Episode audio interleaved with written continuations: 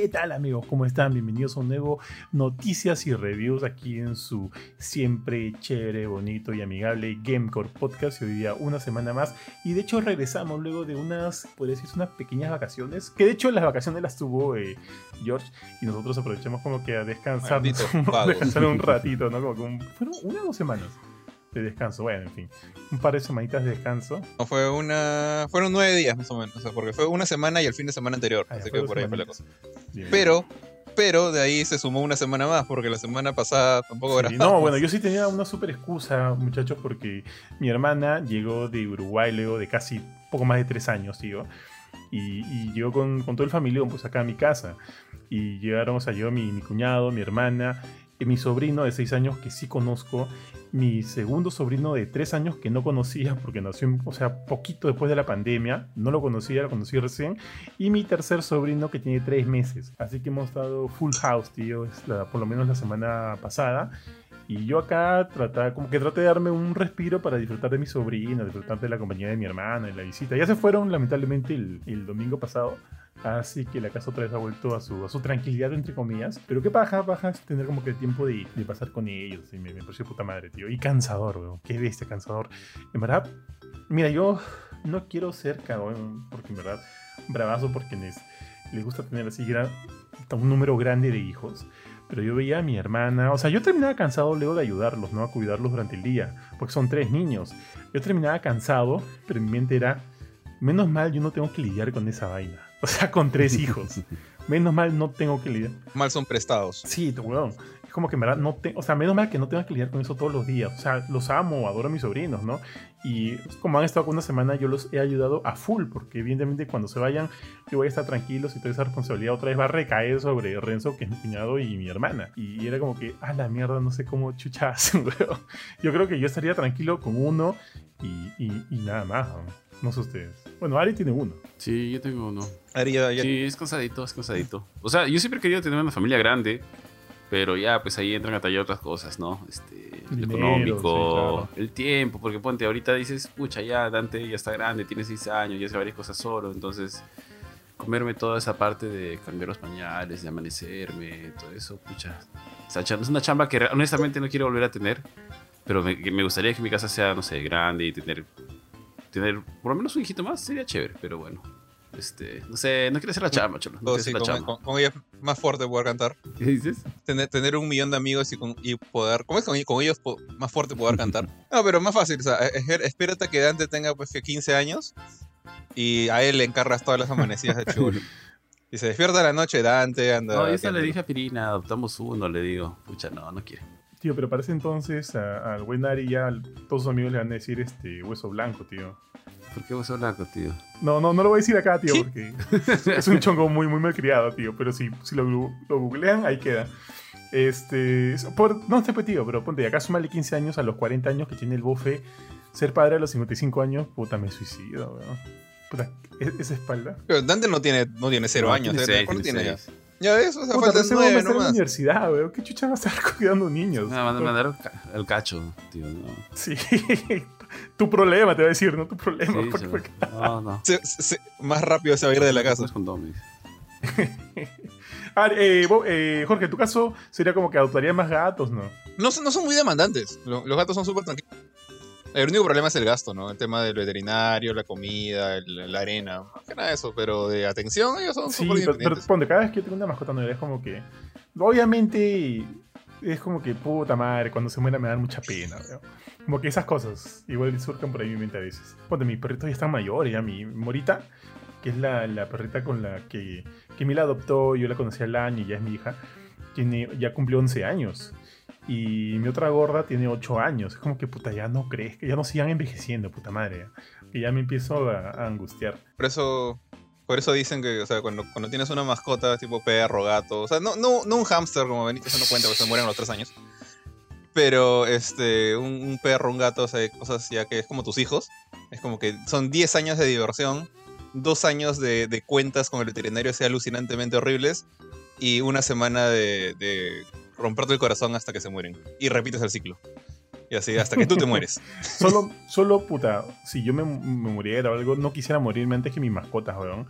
Porque me, me moriría preocupado. Diría, puta, ¿quién los va a cuidar ahora como yo los cuidaba? Puta madre, eso no quiero. Dile, dile a la reina de Inglaterra que dejó los corris en manos de.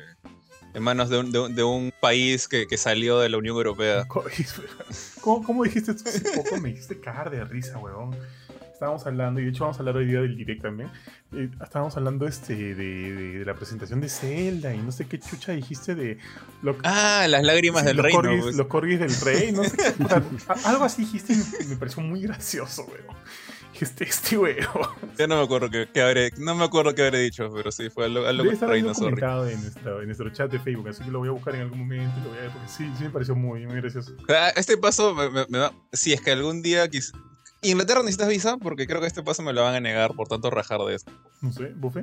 Mm, Ni idea, tío. An- creo que, Le voy a preguntar creo a que Pancho que, que lo está van por irse por allá. a... Le van a quitar. Creo que sí se necesitaba, pero creo que lo van a quitar. Salió hace poquito. Ah, verdad, verdad, sí, no, tienes razón, tienes razón, sí, sí, sí, sí. Oye, pero, pero Van-. Pancho va como peo, o sea, como, como con visa de trabajo. Sí, él, él va con visa de trabajo con plan de eventual residencia, ¿no? Y no sé si ciudadanía. No sé cómo se maneja ahí, o sea, así se maneja en Estados Unidos. No sé cómo se maneja en, Estados- en- en Inglaterra. Pero él ahorita se con visa de trabajo y mientras tenga el trabajo, pues vive ahí, ¿no? Eh, ya si se queda, eventualmente se queda. pues. La, la cosa es sal- saltar de trabajo en trabajo, ¿no? Claro, claro. Oye, Pancho Guachafo, falta que, que la próxima vez que hablemos y tengamos que hablar algo en inglés, con su- dejo. Suelte el dejo, claro, pues no el dejo british. Eh, Ah, eh, tú. puta, si nunca de risa, weón. Te queda. O sea, cu- cuando ya te- cuando te- vives en el país, eh, sí o sí se te pega, ¿no? El, el dejo de ese país. No, mi, mi, mi hermano mayor, o sea, es recontra peruano, pero se fue a vivir a Estados Unidos hace más de 20 años y tiene dejo puertorriqueño. Ah, sí. Mi, mi brother también. Miami. Así que, Orlando, perdón, Orlando, en Mi Florida. brother igual, mi brother que se fue este, hace 10, 15 años a Estados Unidos. a Mi- él vive en Miami, habla como puertorriqueño, ¿ves? Y sí, Ah, pero vete, vete a la Sierra del Perú o vete a la selva. A ver, regresa hablando como charapa. ah, no ahí está, ahí está, tío. el- Asumo que también se te pegaría, ¿no? Si te quedas ahí por una de, un 10 años o más, ¿no? Oye, oye, tío Johan, ¿qué estás haciendo? Tío, con mucho calor, tío Ari, ¿no? Oye, alucina que a mí lo que se me ha pegado de, de la familia de Mila, o sea, la familia de Mila vive en Cusco, mi- mis cuñados. Y- pero ni, ni Mila ni sus hermanos tienen el dejo. Algunos amigos de ellos sí, que viven acá en Lima, sí, les he sentido el dejo cusqueño. Es un dejo que, se, que sí se, se nota. Pero a ponte, a mí se me han pegado palabras como que chachao, ¿no? Como que, uy, pasó algo, chachao. O que hace frío, es como que suelta un uy al al lado. Por, lo, por las veces que he estado allá y he repetido esas palabras mil veces porque me parecían este, tiernas, me parecían este, entretenidas. Y se me ha pegado. Ponte, mi hermana justo que llegó y, y me contó un problema que tuvieron. Puta, yo dije, chao, chao, ¿no? Como una cosa así. Y eso es, y- pero esas cosas se me pegan por idiota y por, por guachafo. Oye, hablando de mi hermana, con todos los años que ya está viviendo en Uruguay, que son 6, 7, alucina que no le siento el dejo. Pero mis sobrinos sí hablan como uruguayos. Ellos sí hablan como uruguayos. A ese por ahí se le sale una cosita. Oye, ya, ch- muchachos, estamos como que expandiéndonos mucho esto. Y todavía no hemos ni empezado la primera noticia. Así que vayamos ya de lleno con la primera. Entonces, puta, la primera, digamos que es una noticia alegre, tío, porque luego de muchos, muchos años, muchos retrasos, muchos cambios de desarrolladores, empezaron con uno, luego se mudaron a otro, luego a otro, y creo que tuvieron, eh, sin exagerar, cinco desarrolladores de por medio. Y con todo ese bagaje, con todos esos problemas, con esos cambios también de publishers, finalmente Dead Island 2 ya llegó a fase Gold, tío. O sea, nada bueno, de repente mañana ya pues no los marcianos terminan de llegar al mundo y se pudre todo. A menos que eso pase, nada va a detener el lanzamiento de Dead Island 2, tío, que está programado para el 21 de abril y que va a salir para PlayStation 5, PlayStation 4, todas las Xbox habidas y por haber, tío, o sea, de la One para arriba y obviamente también para PC a través de, la Epic Game Store. No sé si va a salir pues, en, en Steam.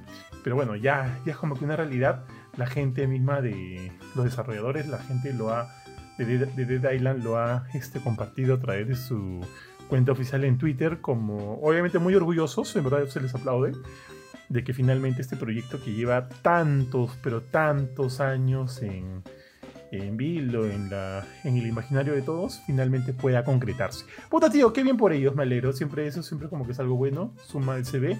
Y ojalá ahora que les haya ido bien. pues. Ojalá que les haya, o esperemos que el resultado haya sido bueno, por las cosas que he visto del juego, los trailers y demás, como que sí se siente que el juego eh, se distancia de lo que, de, como que digamos como que su rival más cercano, ¿no? Que es Dying Light.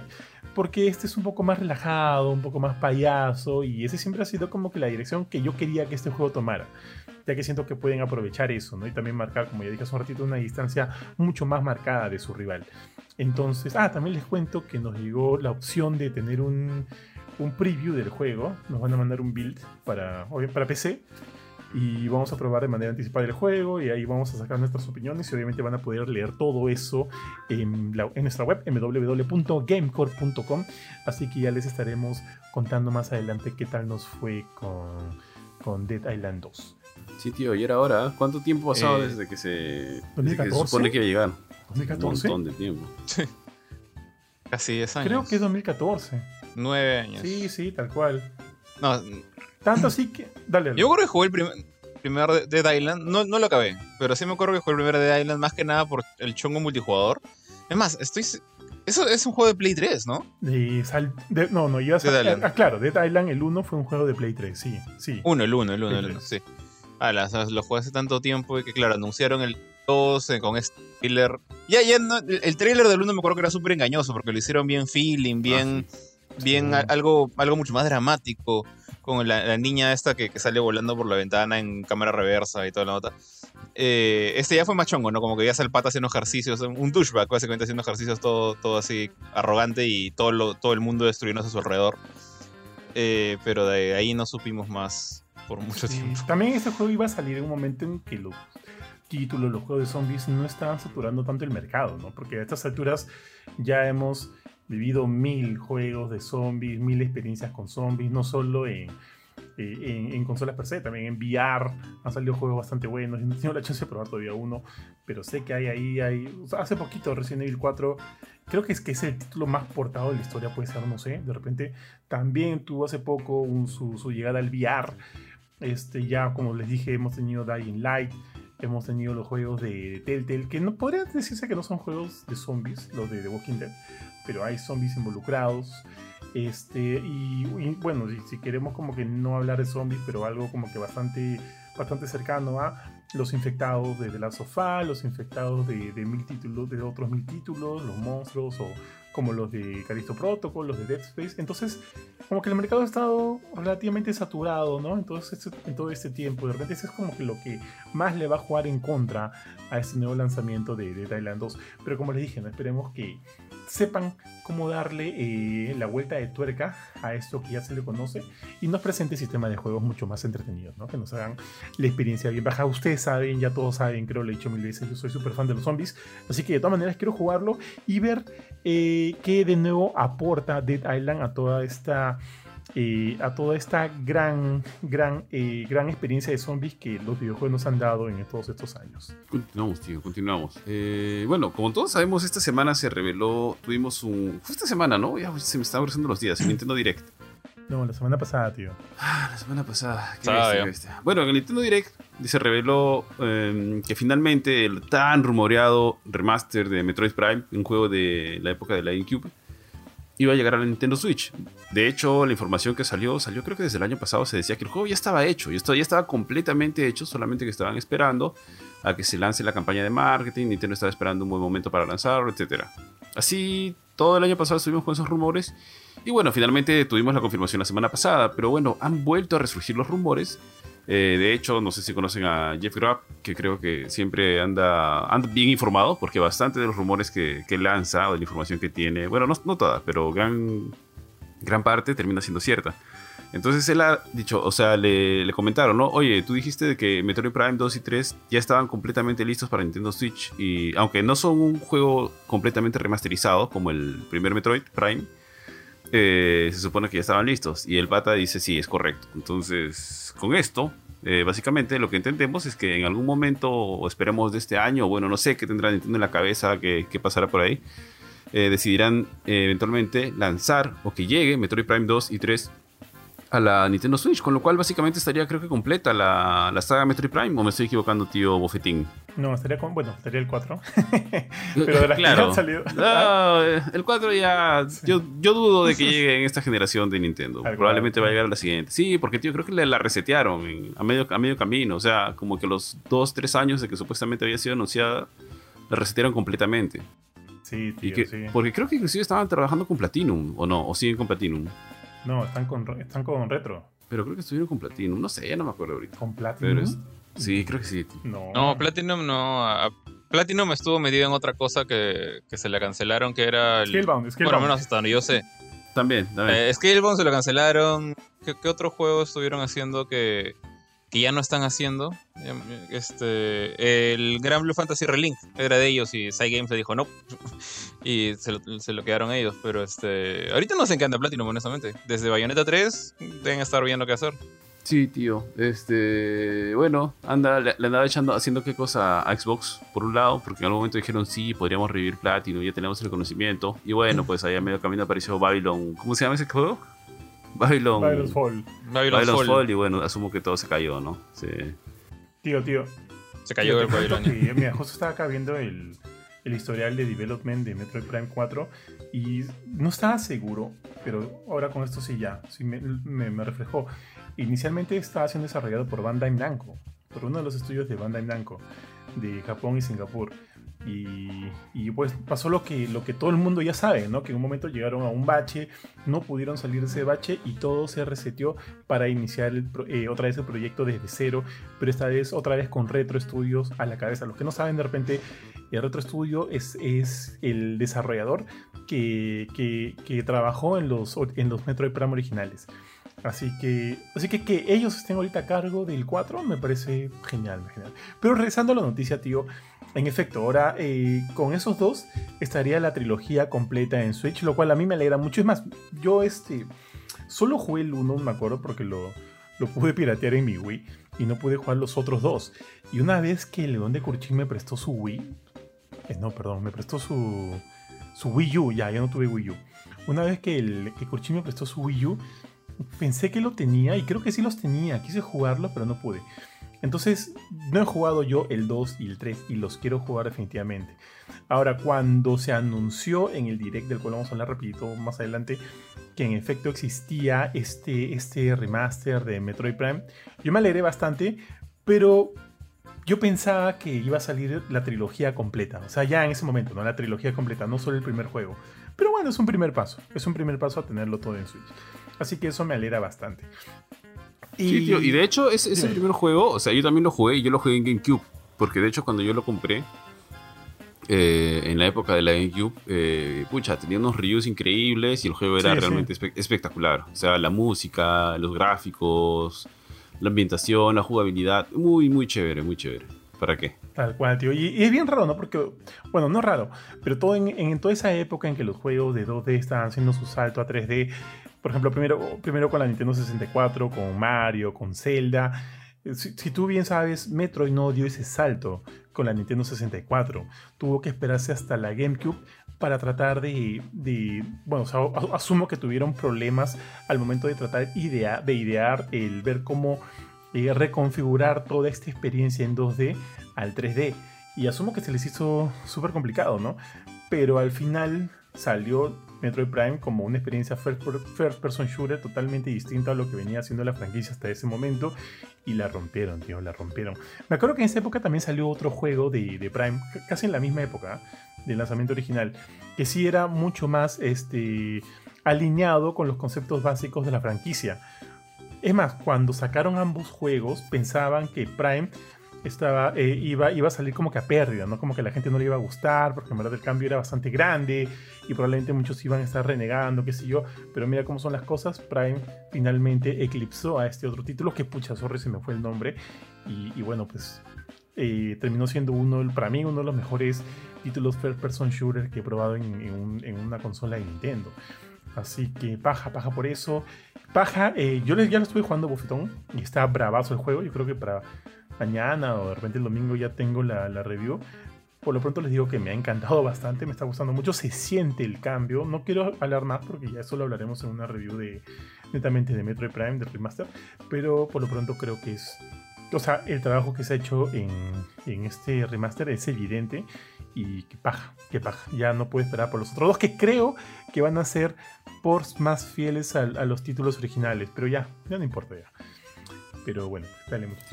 A nada, y a, y a no tener a Prime 4 por buen tiempo, ya pues cual, algo, cual. algo de Steve. Ya, tío, ya, le- lo dejo ahí ya. George creo que le está picando la lengua para, para lo que le toca. No, no, nada, que esa, tenemos Metroid Prime 4 en, en un bonito logo que se demostró hace tantos años que nunca volvimos a ver. Pero, nada, bueno, en general a mí me gustan más los Metroid en 2D. Nunca jugué los de, los de Prime, así que chévere por, por la gente que lo pueda disfrutar el, el 1 y ojalá, como dice Johan, salga todo el, todo el paquete, ¿no? Sobre, rapidito, ¿ustedes consideran que Metroid es una así de las franquicias A-list de Nintendo? No. Mm, ¿O No. No sé, tío. Ah, en la época de la GameCube era, el Prime era bien importante porque son tres juegos, ah, no es uno, es una trilogía. Pero O sea, Es que yo, yo siento que es, es un juego, eh, es una franquicia, digamos, icónica de Nintendo, pero es una franquicia jodidamente nicho. Mm, Sí, eso sí, no, no es Nika, pues este, no tiene el nivel del- de lo que puede hacer, creo que Mario, este, Link. Sí. Es como que, o sea, tú te, tú te compras una consola de Nintendo, o sea, te compras el Switch, te compras el 64, el GameCube, el que sea, y sale un nuevo Mario, un nuevo Zelda, es como que 85% de probabilidades, 90% de probabilidades que lo vas a tener también. Pero no pasa lo mismo con Metroid. Yo, yo conozco gente que es como que súper fan de Nintendo, pero son más fans de los juegos estos pues para jugar en, en grupo, con, con familia, con amigos, Mario Party, este, no sé, ma- el- los Marios estos de Mario multijugador, eh, o- Mario Kart, o si, incluso a veces, in- incluso a veces no tienen Zelda, pero normalmente hay, hay muchas más chances de que tengan Zelda porque pues sale un nuevo Zelda y todo el mundo se pasa los, o sea, sale Breath of the Wild, todo el mundo le, le echa flores, ¿no? Pero Metroid es más como una cosa más caleta. Y ya de por sí su, su ambientación mucho más madura, más oscura, tirando para las películas de Alien. Eh, es raro ver un, un juego... No es, que, no es que no existan, eh, sí hay bastantes, pero siento que es raro ver un juego oscuro con temática más o menos adulta, como que adult, joven mayor, adolescente mayor, en una consola Nintendo hecha por Nintendo. O sea, normalmente ves eso en ports. Pero que venga de Nintendo, no sé, es como que es algo bien, bien particular. La, la gente que le gusta Metroid ama Metroid. Pero no es el común denominador de un fan de Nintendo. Sí, bueno, y también, la verdad, varios hemos conocido, al menos en mi caso, yo conocí a Samus por Smash. ¿ah? O sea, yo recién la conocí en Smash. Ahí está. Ahí está. De ahí, El- el- de ahí llegué a Metroid. No, no fue al revés. a- a- Ari es más casual de- en Metroid que yo, porque yo, yo por lo menos empecé con, con el Metroid 1 en Nintendo. Y yo ya ni siquiera tengo consolas de Nintendo. Y me vienes con. Conocí a Samus en Smash. Ahí está. Ahí está tu fan de Nintendo. Pero, es verdad lo que dicen. Yo, yo también creo eso, de que no es como que un A-lister. Pero ponte, el, el anteaño pasado, año pasado, el anteaño pasado que salió Metroid Dread, que la rompió, de repente eso ha este, inculcado ¿no? a toda una nueva generación que de repente va a considerar a Metro también como uno de los títulos importantes de Nintendo. Ojalá, porque Dread es increíble. Para- O sea, nomina, para mí eh, estuvo como que muy bien nominado a Juego del Año. Si se lo hubiera ganado, yo hubiera estado feliz. Este, me parece un juegazo y creo que muchos otros títulos de Metroid que también son muy buenos, de repente han pasado un poquito desapercibidos también por el... eh, no sé si decir, de- decir como que lo riguroso lo, o lo, o lo complicado que puede ser jugarlo, porque hay mucho backtracking, mucho, mucho, mucho backtracking. Y eso puede caer pesado a algunas personas, ¿no? Que quieren de repente una experiencia un poco más inmediata, como ponte los niveles, la gente de Nintendo por hablar, ¿ya? Por ejemplo, los niveles de Mario que se acaban en, dos pasadas, un, nivel, pasan al otro, al otro, al otro. Entonces, este, de repente eso, se aleja, eso ha hecho que se aleje un poquito del, del común, del, del- del grueso, de, de- la gente que es fan de Nintendo, quién sabe. Pero, pero bueno, yo siento que merece ahí un, un lugar especial porque es una franquicia icónica, como lo dijo Jorge, y creo que tiene juegos lo suficientemente buenos como para que cualquiera se enamore. Dread es un juegazo y si ahorita tienes la chance de jugar el remake de Metroid Dread, yo lo recomiendo por completo. Pero sorry, Jorge, te interrumpí hace El rato, no remake, sé- tío, ¿cuál remake de Metroid Dread? el remaster, el perdón, remake de Metroid el Dread. remaster de Metroid Prime. De, Prime. de Metroid Prime. Me entusiasmé, El, re- el remake de Metroid Dread va a salir primero en PC, como hecho por fans, me entusiasmé, me entusiasmé. antes que Metroid Prime 4. Sí, Qué tío. buen juego es Metroid Dread, tío. No lo han jugado, ¿no? No, no, no. Es un juegazo. No, yo, yo mi- mis, mis últimos Metroid fueron en Game Boy. ah, no, el primer DS. O sea, creo que por ahí fue mis, mis últimos. El, el Metroid que ahorita que más recuerdo, aparte del de Super Nintendo, que era el que más jugué, era el Fusion, que creo que es este de Game Boy Advance. Pero yo siempre he jugado los Metroid en 2D. Nu- nunca he tocado un Prime, por ejemplo. Y tampoco he jugado Drem, tampoco he jugado Dread. Pero de todo ese manchón, de, de esa mancha, preferiría, o sea, si me haces decir como que elige uno de estos, primero iría por Dread. Luego iría, y esto va a ser como que lo menos popular que voy a decir, iría luego por Odrem y al último por Prime. Porque siento que por más que no salió tan bien ese juego, tiene más la esencia de los Metroid 2D que, que Ujú. Prime. O Samus Return, tío. También es un juegazo. ¿eh? Ah, bueno, también somos. Sí. Me, me había eso. nada más, una anécdota, me acuerdo que cuando salió Metroid Dread, creo que Mila tuvo que hacer un viaje de, de chamba a Colombia. Se fue una semana, bueno, me llegó el código, lo instalé y yo empecé a jugar, y creo que lo puse en la, en la review, empecé a jugar, eran, habrán sido las 10 de la mañana, ya empecé a jugar, luego como que suelto la Switch y ya eran, puta, las 6 de la tarde. O sea, como que un momento dije, oye, falta... Mi, mi Switch está muriendo, ¿no? Le conecté el, el cable de batería y me di cuenta que eran las 6 de la tarde. Dije, no almorcé, ya fue, sigo jugando. Y fácil lo habré acabado como que al día siguiente, ¿no? Porque me metí, puta, una enviciada de esas que hace tiempo no me metía, weón. Porque el juego es así de bueno. Si tienen la chance de jugarlo, no solo ustedes, ¿no? Sino la gente que nos, nos escucha, jueguenlo porque es muy bueno. Ahora sí, Jorge, sorry, te interrumpí hace rato. No sé si recuerdas todavía la línea de lo que ibas a decir hace, hace cinco minutos atrás, pero dale, te devuelvo el micro. Eh, nada, o sea, estoy viendo, a mí me, tocaron dos, dos noticias eh, y estoy viendo cómo hacer la, la seguidilla para la, la siguiente porque no veo la conexión con, con Metroid, pero bueno, este, de frente voy a decir de qué trata. Se siguen aumentando justamente más rumores, más pistas, de- detallitos, curiosidades, eh, guiños que nos hacen pensar que el reboot de Twisted Metal sea, ser más que un rumor, ¿no? Puede ser, puede ser real. Eh, ¿Esto es lo que. ¿Hace cuánto tiempo está este. Este reboot de Twisted Metal de, como, como rumor, como diciendo que la gente de Sony o los diferentes estudios de Sony están por ahí metidos? Eh, acá, por ejemplo, dice los primeros informes sugerían, o sea, los primeros informes, cuando recién empezó esta, esta, esta locura, eh, que la gente que desarrolló Destruction All Stars, no sé si se acuerdan de este juego, Claro. que tiene mucho de Twisted Metal. Eh, Lucid Games se llama el estudio. Este- es más, este juego, Destruction All Stars, lo siento más Twisted Metal que el último Twisted Metal, el que salió en Play 3. No sé si te Sí, acuerdas, que era por equipos. Malas, malas. Por nada. Y yo, yo no soy muy fan de Twisted Metal, he jugado poco. O yo me quedé en Play 1, honestamente, con Twisted Metal. Eh, ni siquiera he jugado el Black, que es como que el mejorcito. He jugado creo que el, el, el 1, el 2, lo- los primeros dos de, de Play 1, y sí me gustaron bastante. Y cuando quise regresar con el de Play 3 fue como darme un cabezazo contra la pared, no era cualquier otra cosa y no, no me divertí para nada. Pero bueno, volviendo a este, a este supuesto reboot, después de que empezaron los re- rumores diciendo que la gente de Destruction All Stars era el que estaba, eran los que estaban detrás de esto, luego se dijo que no. El, ahora el desarrollo ha sido trasladado al estudio Fire Sprite, que bueno, de este estudio sí no sé, Ellos no son de. Call of the Mountain, de Horizon Call of the Eh, Mountain. Ah, la gente que está haciendo el VR. Ah, bueno, ni, ni fregando son ellos porque están, deben estar súper metidos en, en Horizon. Eh, no, o sea, ya, sa- pero ya salió Y- ya Horizon. Ellos son los ellos tienen bastante experiencia en esto porque también me acuerdo que ellos hicieron esta, esta experiencia de Play 4 que era de Playroom, no sé si te acuerdas. Y por ahí unos, unos títulos Sí. así, este, también creo que hubo un Playroom VR y por ahí unos títulos sueltos. Me acuerdo que hicieron un, Ah. un juego con, con Sackboy, pero para celulares creo, no estoy muy seguro.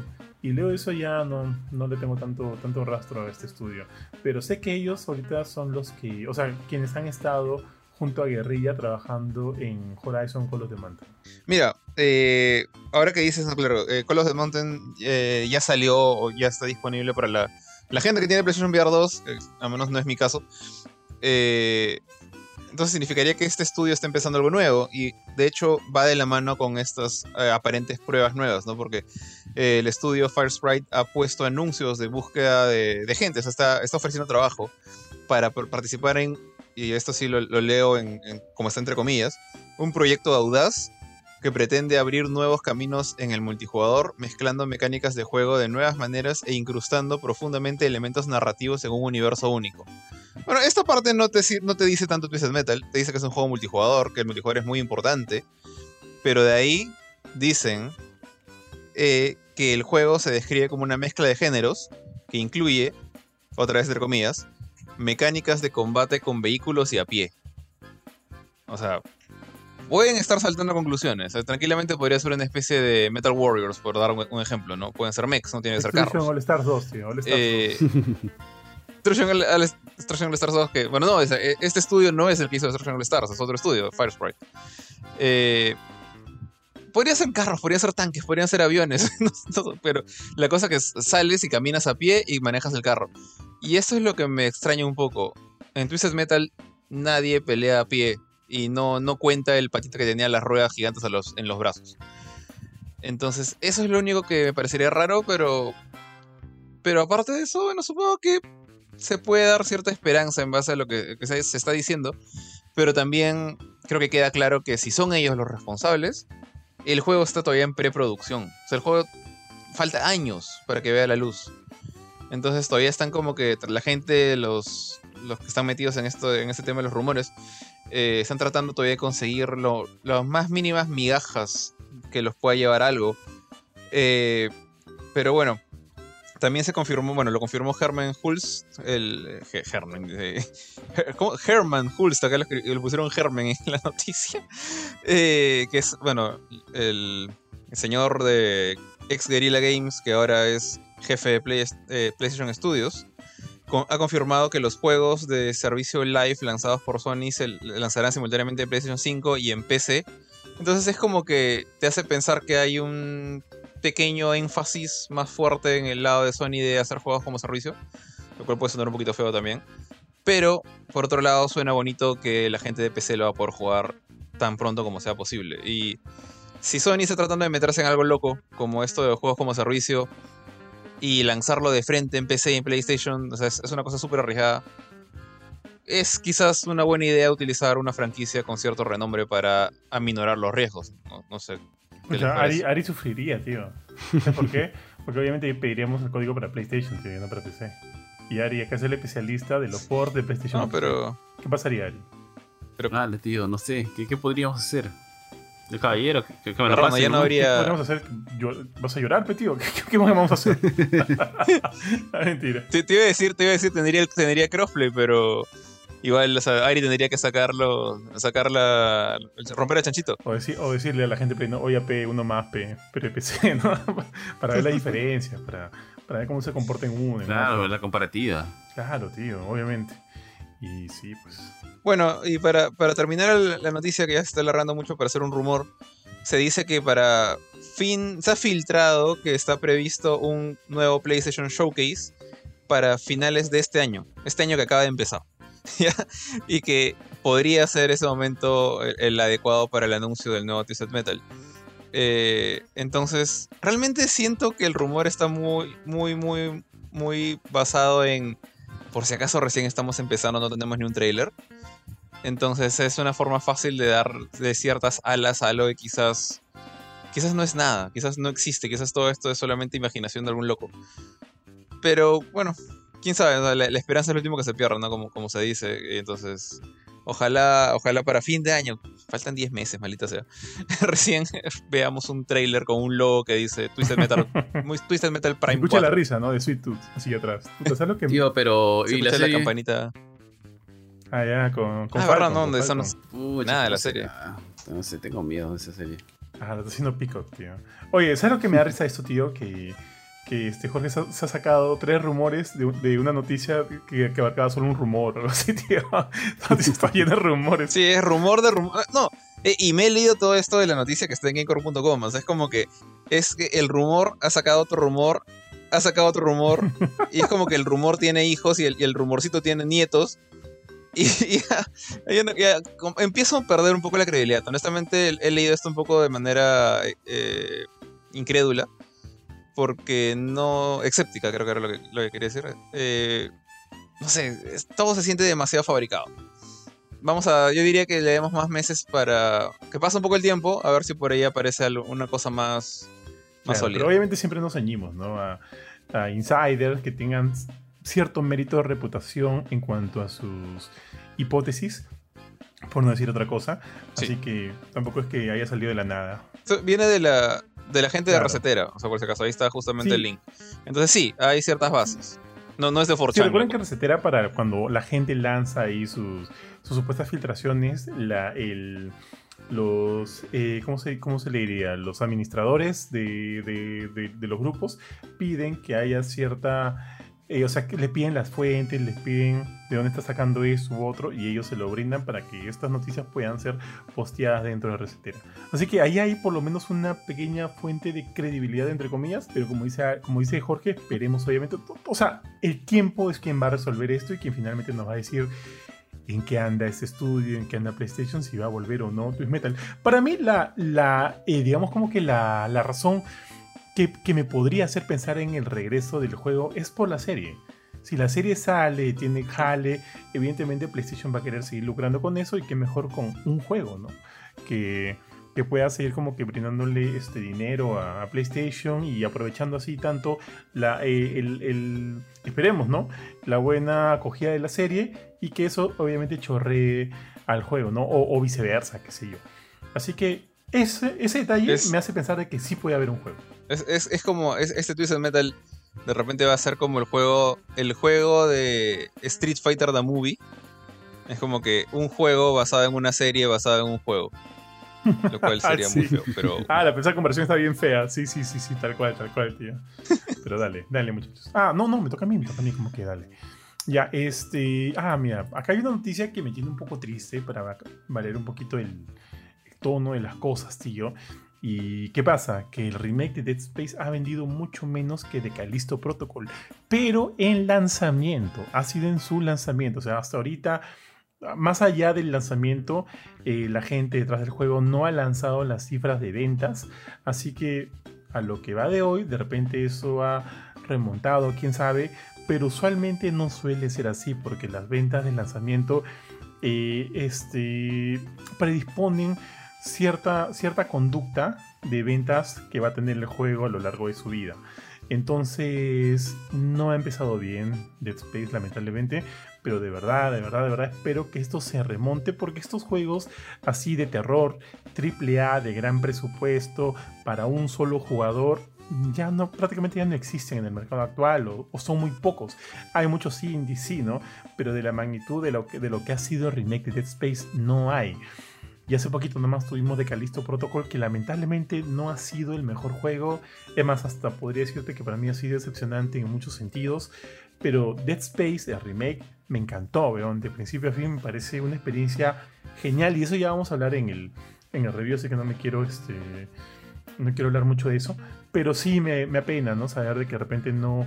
Las ventas no han, en lanzamiento, no han estado acorde a lo que la gente de EA estaba esperando. Eh, esto viene de parte de, de Game Industry, que sacó los datos proporcionados por GSD y han comentado pues, ¿no? que en efecto las ventas de, de Dead Space han estado por debajo, pero también hay que acordarnos que de Callisto Protocol salió para las consolas de actual y pasada generación, además de PC. Caso contrario, Dead Space solo salió para PlayStation 5, Xbox Series X y S y PC. Entonces eso también como que te puede dar una, una razón, ¿no? De por qué la menor cantidad de ventas del remake de Dead Space. Pero, pero bueno, a tomarlo con pinzas, ojalá este, esto cambie, puedan seguir vendiendo más, que nos asegure tener el remake de Dead Space 2, el remake, no remake, un nuevo Dead Space 3 y que a ver hasta dónde sigue esta franquicia. Eso. Tío, muchachos. los, los ejecutivos de EA, ¿no? Ahí mirándose. mm, mm, por esto lo cerramos. mm. Todo, tío. Y, y ahí llega este el ejecutivo George. ¿no? ¿Ya para qué? ¿Ya para qué? Tiene que decir. Ya, Mira, sin, sin, sin conocer los, los juegos, o sea, digamos que, que no supiéramos qué tan bueno iba a ser Calisto o Dead Space. Antes de la salida de ambos, al menos yo, yo le decía, yo le decía a ustedes dos en, en podcast y, y- otros programas, era que si me hace elegir uno a ciegas, sin saber qué tan bueno es cada uno, yo iría por Calisto, porque era algo que me da una experiencia nueva, me da una historia nueva, un mundo nuevo hecho por la gente detrás del Dead Space original. Mientras que el otro es un remake hecho por otras personas que puede salir bien, como no sé, el de Demon Souls, eh, pero no me va a ofrecer ninguna novedad. A menos eso es lo que yo pensaba. O sea, que iba a ser solamente una, una pintura fresca encima de la misma pared. Pero de ahí hasta que ya cuando Johan lo jugó, este, más o menos me comentó, luego me- vimos el, hicimos el video este de- del gameplay, te das cuenta pues que es un remake hecho con, con cariño. O sea, no, no diría que así con, las ganas eh, de crear algo completamente nuevo y así quemado como Final Fantasy VII Remake.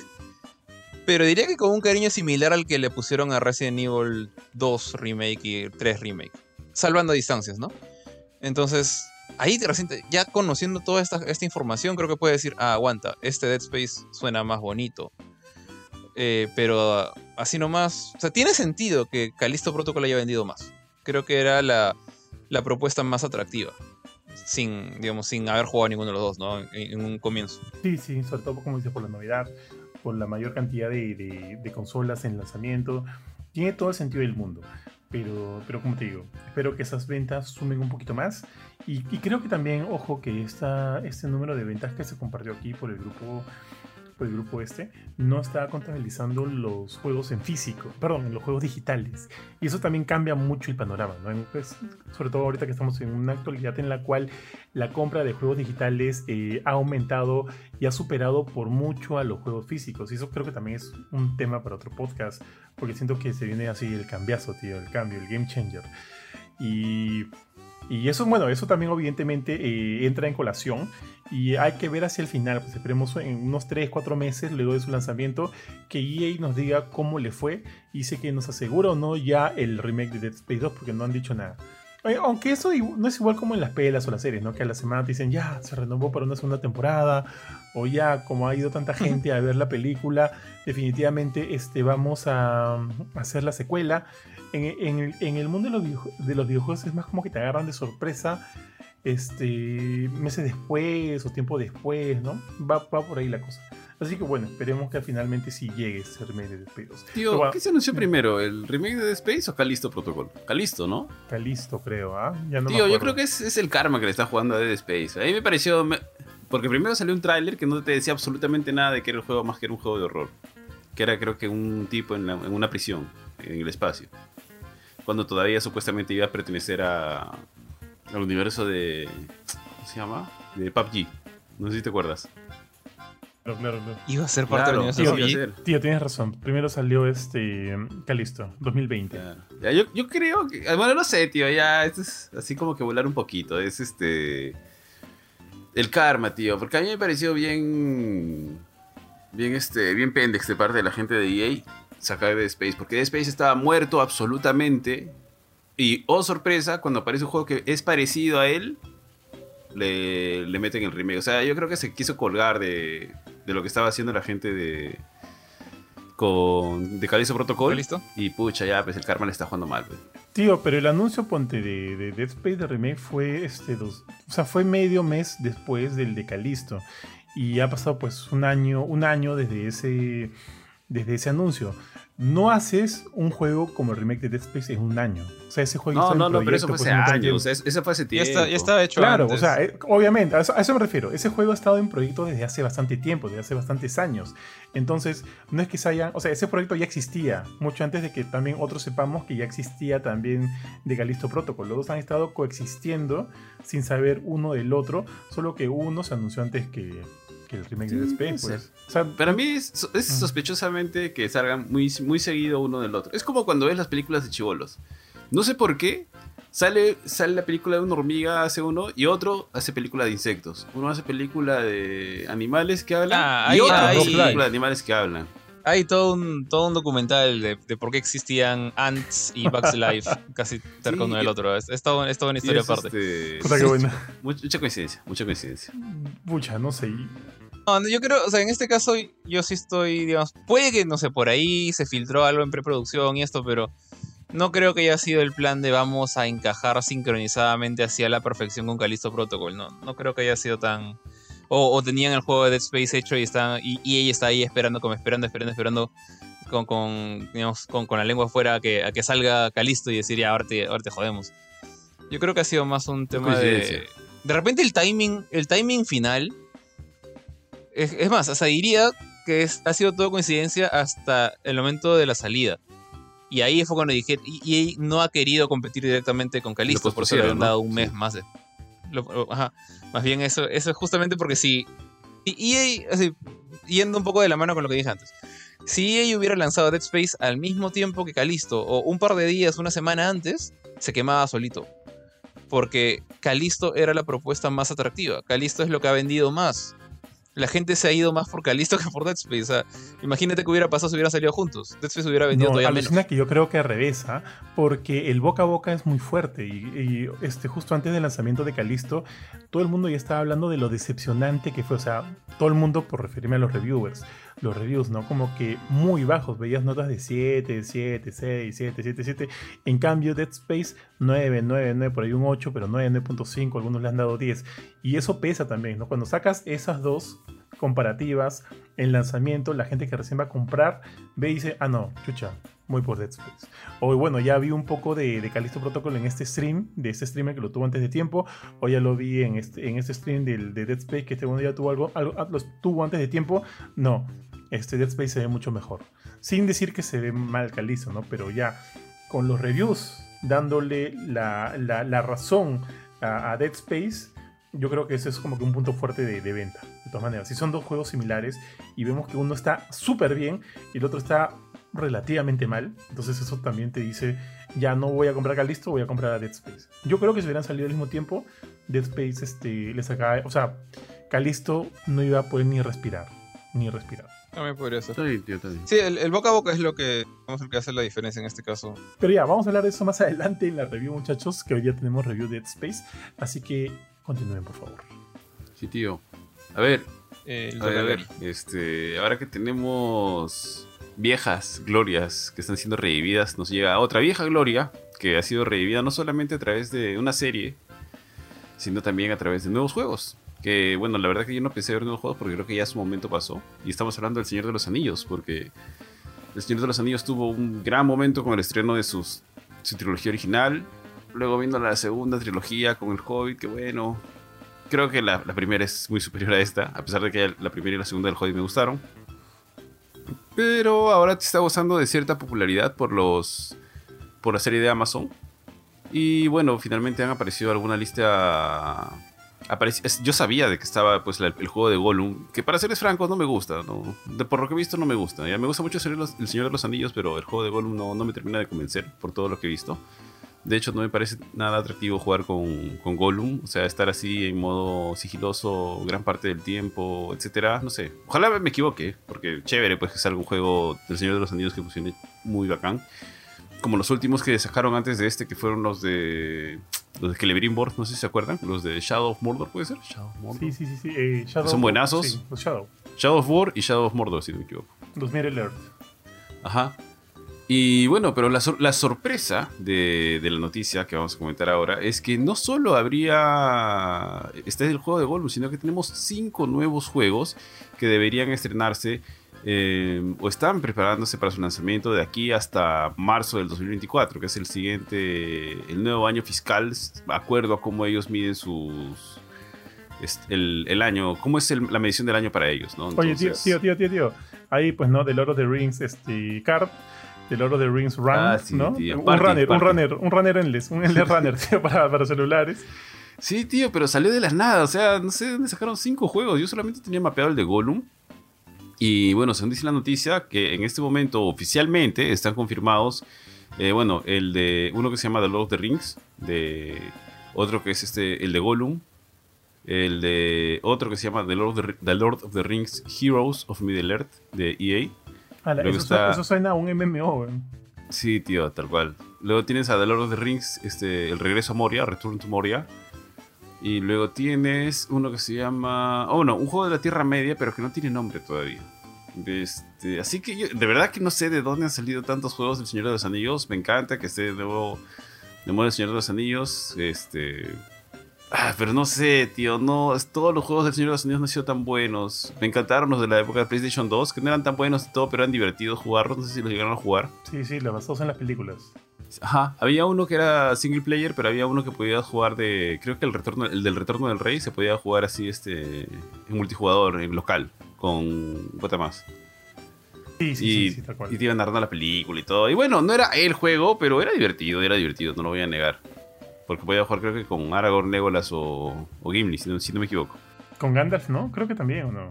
Mm, puede ser. No, no me acuerdo, no me acuerdo, no me acuerdo. Pucha, hace tantos años. Me acuerdo que casi terminar con Kurt y se nos borró la grabación, o la borró él, la borré yo, no me acuerdo, tío. Todo madre.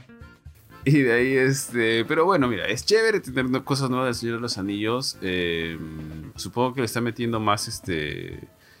Más plata, están aprovechando un poquito la vida que ha tenido con la serie. Por ahí hay más proyectos que a lo mejor van a venir.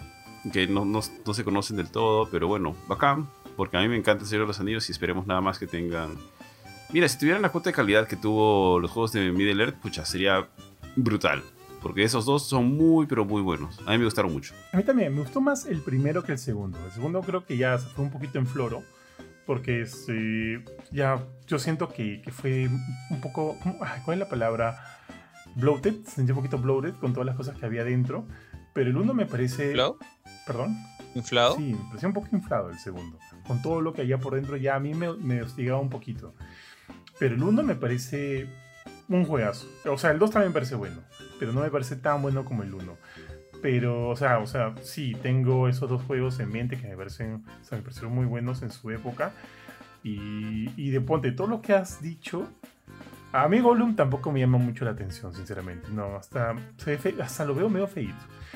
Pero ese que suena, ojo, de los demás no hemos visto nada. Como dice Ari, lo han sacado del sombrero. No se sabía que estaba en desarrollo más juegos aparte del de Gollum. Pero bueno, de los otros, el que me suena bonito es el de Return to Moria. Porque siempre me ha parecido un escenario paja, una locación paja. Y no sé, pues no ver, ver un poco más de eso, si por ahí nos encontramos otros barros, que nos encontraremos o no, o cuándo estará esto. Cuando, cuando dicen Return to Moria, yo siento que de repente estamos hablando de, un, de una época post, este, post Sauron, ¿no? Este, post, post la batalla del anillo, la guerra del anillo, toda esta onda. Así que, puta, suena chévere. Ojalá haya algo de eso. Fuera de eso, no sé qué decirte, un poquito. Está bien, tío, está bien. ¿Y el tío, el, el juego de Gollum, cómo lo ves? ¿Te llama la atención o no? No, como te digo, se ve medio feíto. O sea, Sí, no sé, se, se ve aburrido. Se ve aburrido. Pero como tú dices, de repente, puta, termina siendo un juegazo y chévere, ¿no? Pero lo que he visto, lo que se ha compartido, las imágenes, los videos gameplay y demás, mm, no sé, no, no, siento que no es un juego para mí. Jorge, tú no eres muy fan de Lord of the Rings, ¿no? ¿O sí? No, la verdad no. O sea, he visto las tres películas, es más, co- como uno, siempre que, que, que comento esto, como que cometí, siempre arranco la, la frase diciendo cometí el error de ver las tres películas seguidas en el cine. Nunca lo, nunca, nunca hagan eso. Ah, ¿la? ¿Un solo Eh, día, Le George? ¿Seguidas? Sí, Ah, la hacía mierda. uso, Le George, ¿ah? Entonces le borró la sí, raya. ¿no? maleado. Sí, sí. pobre vejiga también. No, a- a- había, habían descansitos entre película y película. De hecho, creo que Shaya también hizo lo mismo, solamente que ella, ella creo que tiene mejores recuerdos que, que yo de, de- de tremendo Odisea. ¿Fuiste solo? Eh, no, no, fui con, unos- con unos amigos. De hecho, tengo, tengo so- la sospecha de que, que fui en el mismo cine de Shadia, pero ella, bueno, estaba con otra gente, yo estoy con otra gente. Eh, pero en fin. Eh, a pesar de eso, no, no soy. No es como que no le tengo un gran cariño al Señor de los Anillos, no me parece algo impresionante. Entonces, Sí, como pero que. también te quisiste soplar todo en un día, pero no seas payaso. güey. ¿Quién le No, ya, ya, ya había visto la 1 y la 2 antes. Ya las Ah, había y visto encima las antes. volviste a Era- ver. Ah, la-. Sí, para- era, era, era el estreno de la Y versión 3. extendida todavía. Era el estreno de la. Sí, lo peor es versión. Era el estreno de la 3 y hicieron una función especial de, de la 1, la 2 y la 3. Ah, la Entonces, mierda, este, desde, desde esa época yo siempre he sido de, de ver estrenos en, digamos, películas que me llaman la atención. Y bueno, en esa época sí me llamaba la atención esto, pero la 2 sigue siendo mejor que la 3. La 2 me gusta mucho más que la 3. Sí. Y a pesar de eso, no es como que. No me parece wow la, la idea, o sea, el Señor de los Anillos en general. Entonces, he visto, pero he visto el gameplay de, de, Golem, de Gollum más que nada porque digo, ¿cómo Michi? O sea, uno, ¿por qué? ¿Por qué harías un juego de Gollum? Y dos, ya, ok, decidiste hacer un juego de Gollum. ¿Cómo se juega ese juego de Gollum? Y bueno, la parte del sigilo era, creo que es la mejor opción, ¿no? Pero me sigue pareciendo raro y sí, te comparto lo que dice Johan, siento que se ve feito. Siento que no es como que... No es un Gollum súper realista como el que ves en las películas, o sea, interpretado por, por An- Anthony Serkins. ¿Es Andy, Andy? Serkins. Andy. Andy Serkis. Andy, Andy Serkins. Eh, sino que ves un Gollum más cartoony, más como una especie de punto medio entre entre un Disney Infinity y el, y el Gollum que conocemos en las películas. Y no siento que le quede bien. O sea, sé que han habido cartoons de El Señor de los Anillos mucho antes de las películas. Eh, pero es como, pasa este problema, ¿no? Que también pasaba con, con otros juegos como, no sé, Marvel's Avengers. Que cuando ya se te queda en la, en la cabeza el concepto de estos personajes por la película y no por sus libros, cómics o lo que sea, esperas que se parezca a todas las películas. Y este Gollum yo lo veo como una especie de caricatura. Y de no tan alta calidad. Entonces como que no, no me llama la atención, honestamente. Chévere si, si a ti Ari, pero no. Creo que ni siquiera lo que. No, no, no lo jugaría. Válido, válido. Vale, tío. Está bien, tío, está bien, está bien. Sorry, sorry, sorry Smigol. Ya me acuerdo del nombre. Este. Bueno, pa- pasando a otra vez a cosas más, más, más alegres después de que Johan puso la, la nota sad de- del podcast. Eh, bueno, se, esto es más una especie de, de gran sorpresa. No tanto sorpresa, como una especie de noticia, de hecho, de, de validación de este servicio, de los nuevos servicios de PlayStation Plus. Y bueno, es porque justamente el catálogo de PlayStation Plus está creciendo de una manera bien, bien fuerte, eh, particularmente cuando se trata de los rangos extra y premium. O sea, el, de hecho, el rango bajo, el, ¿cómo se llama? El Essential, no ha estado tan mal. Últimamente he tenido cosas interesantes, aunque de todas maneras limitado por ciertos detalles. Por ejemplo, hace poco lanzaron, el- lo que más me acuerdo, el juego, la expansión Beyond Light de Destiny, que en su momento fue un juego caro. Pero si te pones a pensar, es un juego grande, juego AAA, juego como servicio, juego multiplayer masivo, pero que ya tiene dos años de edad. Y ya Bungie hace dos años que ya lo desfasó. O sea, ya eh, jugar Beyond Light ahorita es por las puras. Pero para la gente que nunca jugó Beyond Light y solamente quieren jugar la campaña, bueno, ahí está, ¿no? Entonces, hay cosas chéveres. Pero en los, es en los tiers más altos, en Extra y Premium, donde creo que están como que cada vez metiéndole más fuerza. No al nivel de Game Pass, creo que todavía les falta mucho para llegar a eso. Pero están metiendo cosas interesantes. O sea, por ejemplo, eh, ahorita, en febrero de 2023, el mes en el que estamos, eh, PlayStation Plus, eh, el catálogo va a, a, digamos, añadir Borderlands 3. Borderlands 3 que ya es un juego con cierta edad. Resident Evil 7 Biohazard. Lamentablemente no es la versión, no es la Gold Edition, no sé por qué, pero sigue siendo Resident Evil 7. Scarlet Nexus, que para mí fue. O sea, sé que no mucha gente le da bola a ese juego, pero a mí me encantó. Eso para mí es un juegazo, Scarlet Nexus. Y la mayor sorpresa para mí de, este- de esta lista pequeñita de cuatro juegos que están como que haciendo el teaser de lo que viene después. Está Horizon Forbidden West. Na- nada de este, Zero Dawn ni, versión completa con, con este, Frozen Wilds. Es el juego que salió a inicios del año pasado. Eh, Horizon Forbidden West, ya bueno, ya tiene, ya tiene tiempo, ya tiene casi, ya cumplió un año, creo, está por cumplir un año en este mes de febrero pero sigue siendo un juego grande, sigue siendo uno de los juegos más importantes para, para PlayStation 5. Eh, sé que también sale en Play 4 ya, pero es una de las razones por las cuales mucha gente compró Play 5. Eh, obviamente ha sido, fue brutalmente eclipsado después por God of War Ragnarok y Elden Ring, pero sigue siendo un, un juegazo, honestamente. Y todo esto lo tienes en un mes de esta, si eres suscriptor de PlayStation Plus, no han especificado si es para extra o para premium. Yo, yo diría. Ah, no, miento, sí han especificado. No dije nada. Ya, premium consigue todo, como siempre.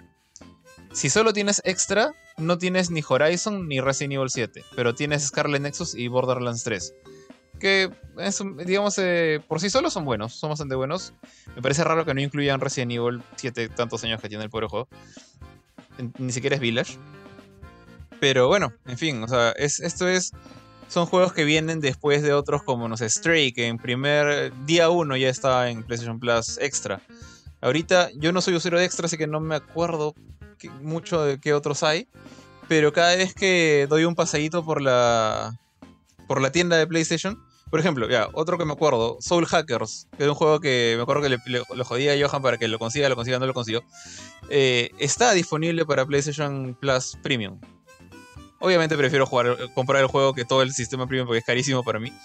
Pero si alguien tiene, digamos, el dinero para ver premium, creo yo que le puede salir a cuenta, en particular si le gusta jugar juegos clásicos, porque también se ha confirmado que eh, Legend of Dragoon, un juego de PlayStation 1, eh, digamos así, bien antiguo, pero bien, bien querido también por los fans de RPGs, va a salir en PlayStation Premium con ese sistema de emulación de, juegos antiguos. Eh, entonces, eso, más que nada, hay cosas interesantes, cosas nuevas. Y en el caso de Forbidden West, me parece chévere que sea una cosa bastante nueva. Todavía no llegamos al level de, de Xbox y su Game Pass que, que saca cosas como, no sé. Ahorita, por ejemplo, en marzo sale Wallon Fallen Dynasty día 1 en Game Pass. Ya, no sé, todavía no se llega a ese level. Todavía no estamos diciendo que God of War, eh, no sé, ¿cómo se llama el Ragnarok en mitología hindú? Ni, idea, pero ese juego no va a salir día 1 en Premium. O no va a salir eh, día 1 en Premium este, Last of Us 3. Todavía no, por lo menos. O Spider-Man 2. Pero, pero se está haciendo avances. Entonces, yo creo que, al menos ahorita, personalmente, mi opinión personal nada más, no sé, después me dicen ustedes. El sistema premium todavía siento que es muy caro para lo que ofrece. Pero el extra, el extra está bien pagado ahorita. En particular, si, si eres este, alguien que tiene muchos juegos pendientes, que no los puedo comprar en su momento y quieres ponerte al día eh, y tienes tiempo de sobra, porque son un montón, extra puede, puede ser una buena opción. Eso último es muy importante, porque puedes terminar pagando por algo que no vas a jugar nunca. Así que al final es cuestión de decir que te conviene. Tal cual, tal cual, tío. Eso es justo lo que te iba a decir cuando estabas numerando los, las razones para tener el, premium, el extra yo pensaba, oye, pero el tiempo, pues, el tiempo es, es el, el, factor aquí.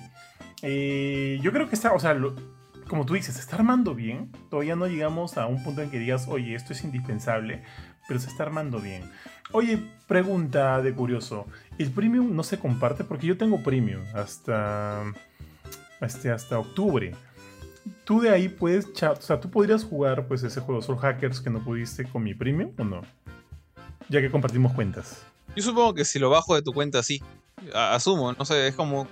Es como cuando tú compras un juego en tu, en tu cuenta, ¿no? No, no, no sabría, pero. Me atrevería a decir que sí, pero no he hecho la prueba.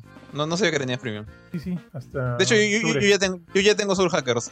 Estuvo a, 30 dólares hace, unos meses. Ah, pues. Ya, este. ya, pues nada, ojalá se siga armando bien. Bufetón, ¿algo que comentar o pasamos? No, tío, creo que pasamos. Dale, dale. Entonces, rapidito, nada más. Sabemos que hace una semana hubo un Nintendo Direct. Nosotros estuvimos de vacaciones entre comillas, así que no pudimos hablar de eso. Simplemente acá los voy a, voy a enumerar las cosas que por ahí se, se presentaron. Una de ellas, Pikmin 4, que ya tiene fecha de salida es el 21 de julio de este año. A mí me alegró bastante, a mí me gusta mucho Pikmin, así que espero bastante del 4. Sé que ahora hay un perrito con el cual vas a poder pasearte por el jardín y ver, ¿no? Ver cómo cambia todo eso la dinámica del juego. Si quieren comentar algo, me avisan. Yo voy a seguir de largo, ¿ya? También se anunció el pase, la, el, Expansion Pass, volumen 4, de Xenoblade Chronicles 3, que me parece paja que ya esté. También el juego favorito de mi bofetón, Samba de Amigo, Party Central, tío, que ya también tiene fecha de salida. Este... Claro, tío, como debe ser. Tal cual, tío, tal cual. el, mejor revival que se ha visto en la historia de los videojuegos. Inesperado, tío. Eh, acá también un juego para mi buen Jorge, Fashion Dreamer, tío, que también llega a Nintendo Switch. Eh, eh, yo, le hice, yo le hice la nota de lanzamiento a ese juego. La otra vez me, encontré con un pata que nos cae un poco pesado. Creo que Ari no lo conoce, pero por lo menos a Jorge y a mí nos cae un poco pesado. Me encontré con un pata este, bien pesado en un evento. Y el weón juraba y rejuraba y me rejuraba y me corregía de que se había anunciado un nuevo Castlevania, pues. Y él le dice tal cual. Es el DLC para Dead Cells, si no me equivoco. Tal cual. Es el DLC de Dead Cells. Tal cual. No sé, no, no sé. No, no digas el nombre. ¿De quién estabas hablando? ¿De, quién estabas hablando? ¿De Benito? No, no, no. Ah, mira, si, si, si, es quien creo que, si, si es quien creo que es, no me cae mal. Ah, no es. Pero. No no es. Pero le llega el shopping. Pero. pero no, pero, pero, pero decir que se anunció nuevo Castlevania es sucio, pues. O sea, es una cosa que tú sabes que Konami no va a hacer nunca. Es que él habla de, su ignorancia, pues. Fan de Castlevania. Y o sea, que, que, me, que no tanto de Lord of Shadow, pero de la saga normal de los Belmont clásicos, sí.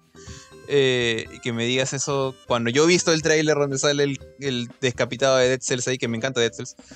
Eso no es un nuevo Castlevania, pero no seas payaso. O sea, el pata hablaba desde su desde su ignorancia, buen juego, qué sé yo, pero, Pero, no es que se lo no, no, tal cual. Ese es un DLC de Dead Cells que también es un juegazo.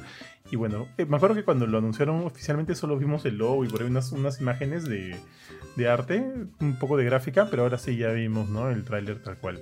Y en efecto, el pata juraba que era que Castlevania ha vuelto. En fin. Eh, se reveló también gameplay de Tron Identity. No sé qué quieren hacer con eso, tío. Ghost Trick Phantom Detective hace su regreso. Capcom. ahí Dime, dime. yo, yo, yo me emocioné ligeramente cuando vi el personaje de, de Ghost Trick en, en su clásica pose de muerto con, con- Dije, ¿qué? O sea, ¿va a, ser, va, a ser, ¿va a haber secuela? Remaster Sí, o port. Realmente es un port. sí. Dije, fuck. Ahí como que dije, bueno, está- están haciéndole things right. Chévere por, por Capcom, pero me hubiera gustado un, un juego nuevo. Cual, cual, tío. Me gusta ver que Level 5 está haciendo cosas. A este Decapolis tiene, tiene o sea, se veía chévere, se veía, se veía interesantón. A ver si por ahí también se... No me gusta mucho el diseño de los A mí personajes, como las juegas, ¿ah? pero sí se veía interesante. Se veía interesante. Pero, Sí. pero espero un Nino Kuni 3. Que me, que me, que me- no sé, pues que me limpie la amargura del 2. Y con eso nos quedamos bien con Level 5. O sea, por, por lo pronto me gusta que esté haciendo cosas. También se anunció, bueno, o sea, Sí. vimos un nuevo tráiler de Bayonetta Origins, la de Cereza, la Cereza Chivola Cereza, de Los Demon, que sale, ya sabemos, el 17 de marzo. Salió el expansion, o sea, un tráiler del expansion pass de Splatoon 3. Puta, No sé si lo siguen jugando. Salió este, la fecha para Illusion Island, este juego de, de Rayman Mickey, tío. A mí me gusta, que a mí me gusta el Se ve diseño. bien bonito, ¿ah? Sí, sí, sí. Aparte del diseño de, de esta nueva, este nuevo diseño o dirección artística que se le está dando a los, a los diseños de los personajes me gusta bastante. Y creo que está, se basa en este Es de los rediseño que actuales, creo, ¿no? Sí, que son como que un poco más pícaros, un poco más, Sí. Más mala onda, ¿no? Y eso me parece paja. Son un poco más jodidos. Y eso, o sea, son como que más, más Bar Simpson, ¿no? En su época. Y eso me parece paja. El juego sale el 28 de julio. Eso es exclusivo de Switch. Eh, también, tío, tuvimos el, el tráiler del expansion pass de Fire Em- Emblem Engage. Yo pensé que eso te podría animar un poco. Eh, tuvimos Harmony, The Fall of Reverie. Ala, no, no me acuerdo mucho de este juego. Ah, sí, es de la gente de Donut, pues. Este, así, así que asumo que va a ser un- una experiencia muy similar a lo que fue Life is Strange. Está ahí también. Eh, también tuvimos un nuevo tráiler y anuncio de la demo de, de Octopath Traveler 2. Que ya, que ya, bueno, ya han salido varios reviews del juego. Tuvimos un poco más de Katamari. Katamari, no sé qué pensar, Katamari. Eh, bueno, también Sea of Stars. Eh, el Sea of Stars no lo saco mucho. ¿Alguien tiene algo? Y of Stars, yo, yo sí estoy hypeado por ese juego. Sí. O ¿Quién lo sea, hace? le, le- le tengo. eh, es, salió en Kickstarter y está es siendo hecho. Es súper raro ya, pero está siendo hecho por la gente que hizo The Messenger. Ah. O sea, esa Ah. gente sabe hacer juegos Sí, retro. sí, sí, sí. Me- ya lo, lo tengo claro. The Messenger es buenazo. Pero no, no me imaginaba que alguien quisiera. O sea, un juego 2D de acción 2D rápida, pixel art obviamente como este juego, pudiera dar el salto a RPGs también retro pixel art, ¿no? Eh, es más, eh, eh, con, compartan el mismo universo. E- Eso es lo que más me descuadra, porque el universo de The Messenger es este universo.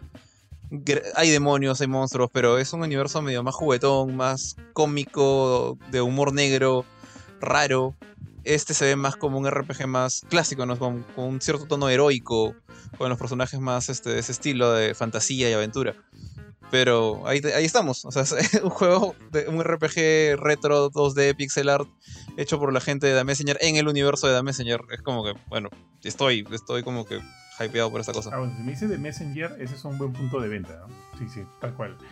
Eh, un juego multijugador de hockey se llama Omega Strikers, que sale el 27 de abril. Eh, Etrian Odyssey, yo nunca los jugué, tío, no sé tú. Etrian Odyssey Origins Collection, que llega el primero de junio. Eh, ese juego está, lo tiene hypeado al buen bofetón. Advanced Warfare 1 Plus 2, Reboot Camp, tío. Llega el 21 de abril. No lo vas a querer, Nori. Sí, creo que lo quiero, tío, no seas loco. Ya está. Kirby's, Kirby's Return to Dreamland, 24 de febrero. Ah, esto sí me gustó, tío, de que se está este, agregando el Game Boy Advance y el Game Boy clásico al Nintendo Switch Online Expansion Pass. Y va a salir El- con varios juegos. Dime. El Advance, nomás. O sea, el Advance es para el Expansion Pass. El otro creo que es para el normal, ¿o no? Creo que es como, como lo que tú dices, sí, tal cual.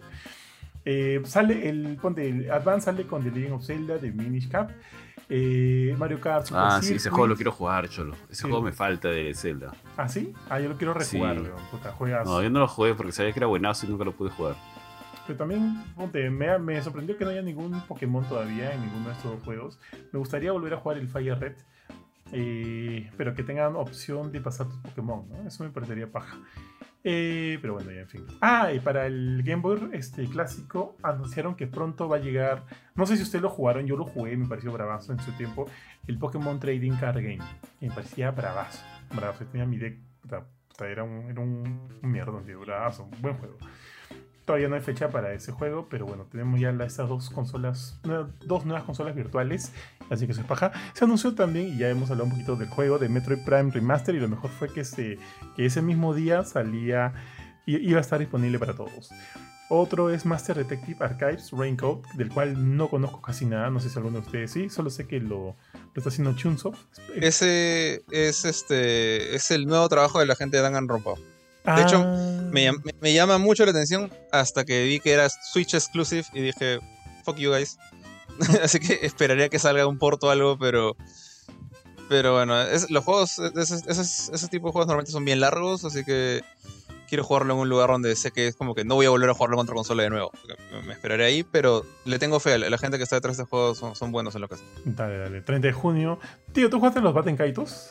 Yo no. Yo le Eh. quería preguntar eso a George, porque yo me acuerdo que cuando, cuando o sea, cuando me compré mi GameCube, No pucha, estaban así como que bien, bien, bien, este... Tenían buenas notas. Sé que tienen. Sé que tienen su fanaticada y es, es un, tipo, un, un RPG que, que, estu- que tuvo su, su gran momento en la época esta del GameCube, pues. Eh, pero no, yo no tuve GameCube. Entonces, este, no sé si llegó a salir en Play 2 el juego, creo que no. Pero sí sé que tiene. Sí sé que tiene su gente. Vale, vale, vale, tío. Yo no lo jugué, pero un pata mío está súper hypeado, así que paja, paja por la gente de Bandai Namco que los está trayendo como remaster. No tienen fecha todavía. Eh, y justo cuando estuvimos hablando de Level 5, también presentaron Fantasy Life and the Girl Who Steals Time, tío. Que, o sea, a mí me pones ahí Level 5 y yo ya tengo como que medio, medio pie dentro, ¿ya? Como que sí, le voy, le voy. Eh, quiero jugarlo. Ah, hablando de Level 5, también anunciaron el regreso del profesor Lighton, tío, del profesor. Eso es chévere, ¿ah? eso me pareció chévere. No Sí. hicieron nada más, pero me pareció chévere. Estuvo chévere eso. El, el Prosor Layton. Tal cual, tío, on The New World of Steam, que tampoco tiene fecha, pero ya tenemos un teaser, yo feliz con eso. Tío, el enésimo Booster Course Pass DLC de, Super- de Mario Kart 8 Deluxe, tío, ese juego, ese juego es el Grand Theft Auto 5, ¿no? De, de Nintendo, weón, qué bestia, cómo le sigue dando plata. Pero bueno, bien, pues, ¿no? Está funcionando y eso está bien. Y finalmente cerraron con un nuevo tráiler de Tears of the Kingdom, de Zelda, que paja, paja, tío, pero... Pucha, yo voy bien sincero, de, de- o sea, se ve paja, se ve chévere, se ve bien, pero, pero no sé, tío, no sé. O sea, ya quiero jugarlo, ya no quiero seguir viendo, quiero jugarlo. Siento que estoy, no, no sé, Ar- Ari, no sé, ¿tú qué opinas del, qué opinas del tráiler? Mm, lo mismo, tío. O sea, quiero jugar, quiero jugar el juego ya, ya no quiero ver más trailers. Me gustaría ver gameplay, este... Como que... eh, ah, no sé, un- una, una cada transmisión de gameplay del, del juego más que un nuevo trailer. Un directo de Zelda. Sí, sí, o sea, quiero ver un- qué, qué cambios tiene, cómo funcionan estos mapas, este, que están flot estos, este, ubicaciones que están flotando. Lo que sí me pareció chévere del tráiler es que se vio un poquito del, del brazo de Link, no sé si te percataste que está así como que todo chamuscado y que luego él aparece, porque en este caso los poderes los parece que los invoca, eh, ya no tiene la tablet, pues, porque supongo que se la queda Zelda. Ahora los hace, parece que salen del brazo. Los, este, los diferentes poderes que va haciendo y demás, me parece que salen del brazo, porque en un momento sale él como que su- con el brazo chamuscado, pero luego tiene como que una, una armadura o un brazo, una prótesis media rara. No sé si será una prótesis o no, ¿no? Sekiro, me pareció bacán. Sekiro. Es este. Sí, Sí, se ha vuelto Sekiro. Justo iba a decir eso. Eh, se ha visto poquitos cambios es- en cuanto a los enemigos. Se ha visto solamente algunos bokoblins que tienen. Creo que tienen ahora cascos, cosas en la cabeza medias raras, algunos personajes, o sea, algunos enemigos. Creo que lo único nuevo que hemos visto ha sido un volador que no estaba antes, que parece una mantarraya que está volando, que era amarillo. Y este. No sé qué más, tío. Yo también quiero jugarlo ya. Em, Sí, como que ya me aburre ver un poco el tráiler, o sea, los trailers, porque siento que muchas de las cosas, si en efecto son nuevas, muchas otras, también muchas de las otras me recuerdan al, a, Breath of the Wild, al tufo salvaje, como le dice, como dice Jorge. Entonces, siento que estoy en un punto que no, ya no quiero seguir viendo porque ya me está quitando un poco el hype. Quiero ya meterme en el juego y olvidarme de todo. Porque de todas maneras va a ser un juegazo. Pero eso, eso nada más, tío. Eh, entonces, nada, con eso cierra el Nintendo Direct. A menos que querías llegar a una conclusión, Buffet, de, de lo de Zelda. No, no, tío. Está bien. Ahí nomás. Eso era Ya. Ya con eso cerramos y ahora sí pasamos a los reviews rápidamente. Y tío, la he cagado porque durante todo el programa he estado ticiando de que iba. De que estaba. De que para review iba a hablar de Dead Space, pero no, iba, iba a hablar de Hogwarts Legacy, tío, no de Dead Space. Entonces, rápido. Eh. Sí, rápido nada más. Dead Space, el remake de Dead Space es un juegazo. Si, si por ahí les queda alguna duda, lean la review que está en www.gamecore.com. O si no, pueden escuchar nuestro reel o a través de Instagram o si no en nuestro video en TikTok donde hacemos un resumen bastante bastante preciso detallado y o sea eh, ustedes bien saben, los reels de Instagram solo nos proveen un minuto y medio para dar pase libre a nuestra creatividad de poder condensar en ese minuto y medio eh, toda una review completa de un juego. Eh, y, no sé si está mal decirlo, ¿no? Pero creo que con, con Ari, con Jorge, nos, nos va bastante bien en eso. O sea, hacemos lo posible por, por tratar de, de cubrir todo en ese minuto y medio. Así que pueden ver ahí el reel de Dead Space. Pero rapidito les digo que es un gran juego. Siento que el remake es, es o sea, no solo es fiel a la experiencia, o sea, no es, una, no es solo una experiencia bastante fiel a la del clásico, sino que se han dado la chance de seguir trabajando y expandir muchos elementos del juego original. Han habido cambios en la historia, no dramáticos, pero sí cambios que funcionan, perdón, que siempre están en función del juego, y eso es bastante bueno. Eh, cambios también en la jugabilidad, ¿no? Algunos, o sea, los necromorfos son tal cual los van a recordar, pero de repente van a haber algunos cambios en la manera en cual la aproximación a la batalla. Por ejemplo, con los Brutes. De hecho, Jorge pudo ver a uno de los Brutes en, en un gameplay que hicimos. Ya no es tan fácil matarlos, porque antes tranquilamente podías ver la, la conexión entre sus extremidades. Le ponías el, el estasis, o sea, lo, lo ralentizabas y podías tranquilamente disparar a las uniones de sus miembros para desmembrarlos. Pero ahora es distinto, tienes que poner el estasis, ir atrás de, este Brute, ojo, esto solo con el Brute, ¿ah? ir detrás de él, buscar los puntos débiles de sus conexiones de, de brazos, de, de sus brazos con el cuerpo y disparar ahí y dejarlo inmóvil. Eh, eso me parece bastante bueno. Ahora hay mucho más, eh, siento que le dan mucho más peso a los personajes secundarios para hacer que toda la historia de por sí sea mucho más cohesionada, mucho más sólida. Y eso me parece genial, me parece bastante bien. Ahora Nicole tiene, o sea, si bien el, el rol de Nicole sigue siendo el mismo, no quiero spoiler a nadie, siento que ahora este, lo han tratado de una manera que yo siento que es más verosímil, sobre todo hacia el final del juego. Otra vez, no quiero spoilear, quiero que lleguen ahí, que, también ustedes me den sus opiniones, lean en los comentarios, qué sé yo, nos pueden escribir, decirnos, oye, tienes razón, o, o oye, estás hablando huevadas, pero eso es lo que yo sentí. Las armas son tan exquisitas como siempre, tío, son totalmente disfrutables. Cada, eh, cada una de ellas te da una opción extra de disparo y todas funcionan bastante bien. Yo siento que, o sea, yo, yo ya saqué el platino del juego. Y para sacar el platino del juego tienes que vencerlo en el modo imposible.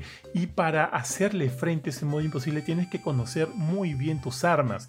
Y yo siento que cada una de ellas te puede, o sea, son 8 o 9, cada una de ellas te puede proveer cosas que, que van con tu estilo de juego, que van con tu estilo de cómo eliminar a los necromorfos y demás. En mi caso, yo siempre he elegido, como siempre, el plasma cutter, el rifle de impulso, este cañón de energía y esta, esta otra arma que es como un plasma cutter, pero mucho más ancho. Que también este, que tiene que su segundo disparo crea como que algunas trampas que me ayudan cuando por ahí sé que van a venir muchos necromorfos me pueden, y me pueden arrinconar. Ojo, también es importante que, que sepas de pies a cabeza el juego si quieres entrar en este modo, porque ya vas a saber en qué momento van a aparecer estas criaturas. Así que eso te va a ayudar bastante. El juego, ah, bueno, sé, yo soy un veterano de Dead Space y cada vez que he podido lo he vuelto a jugar. O sea, por eso el juego como que me lo sé de memoria.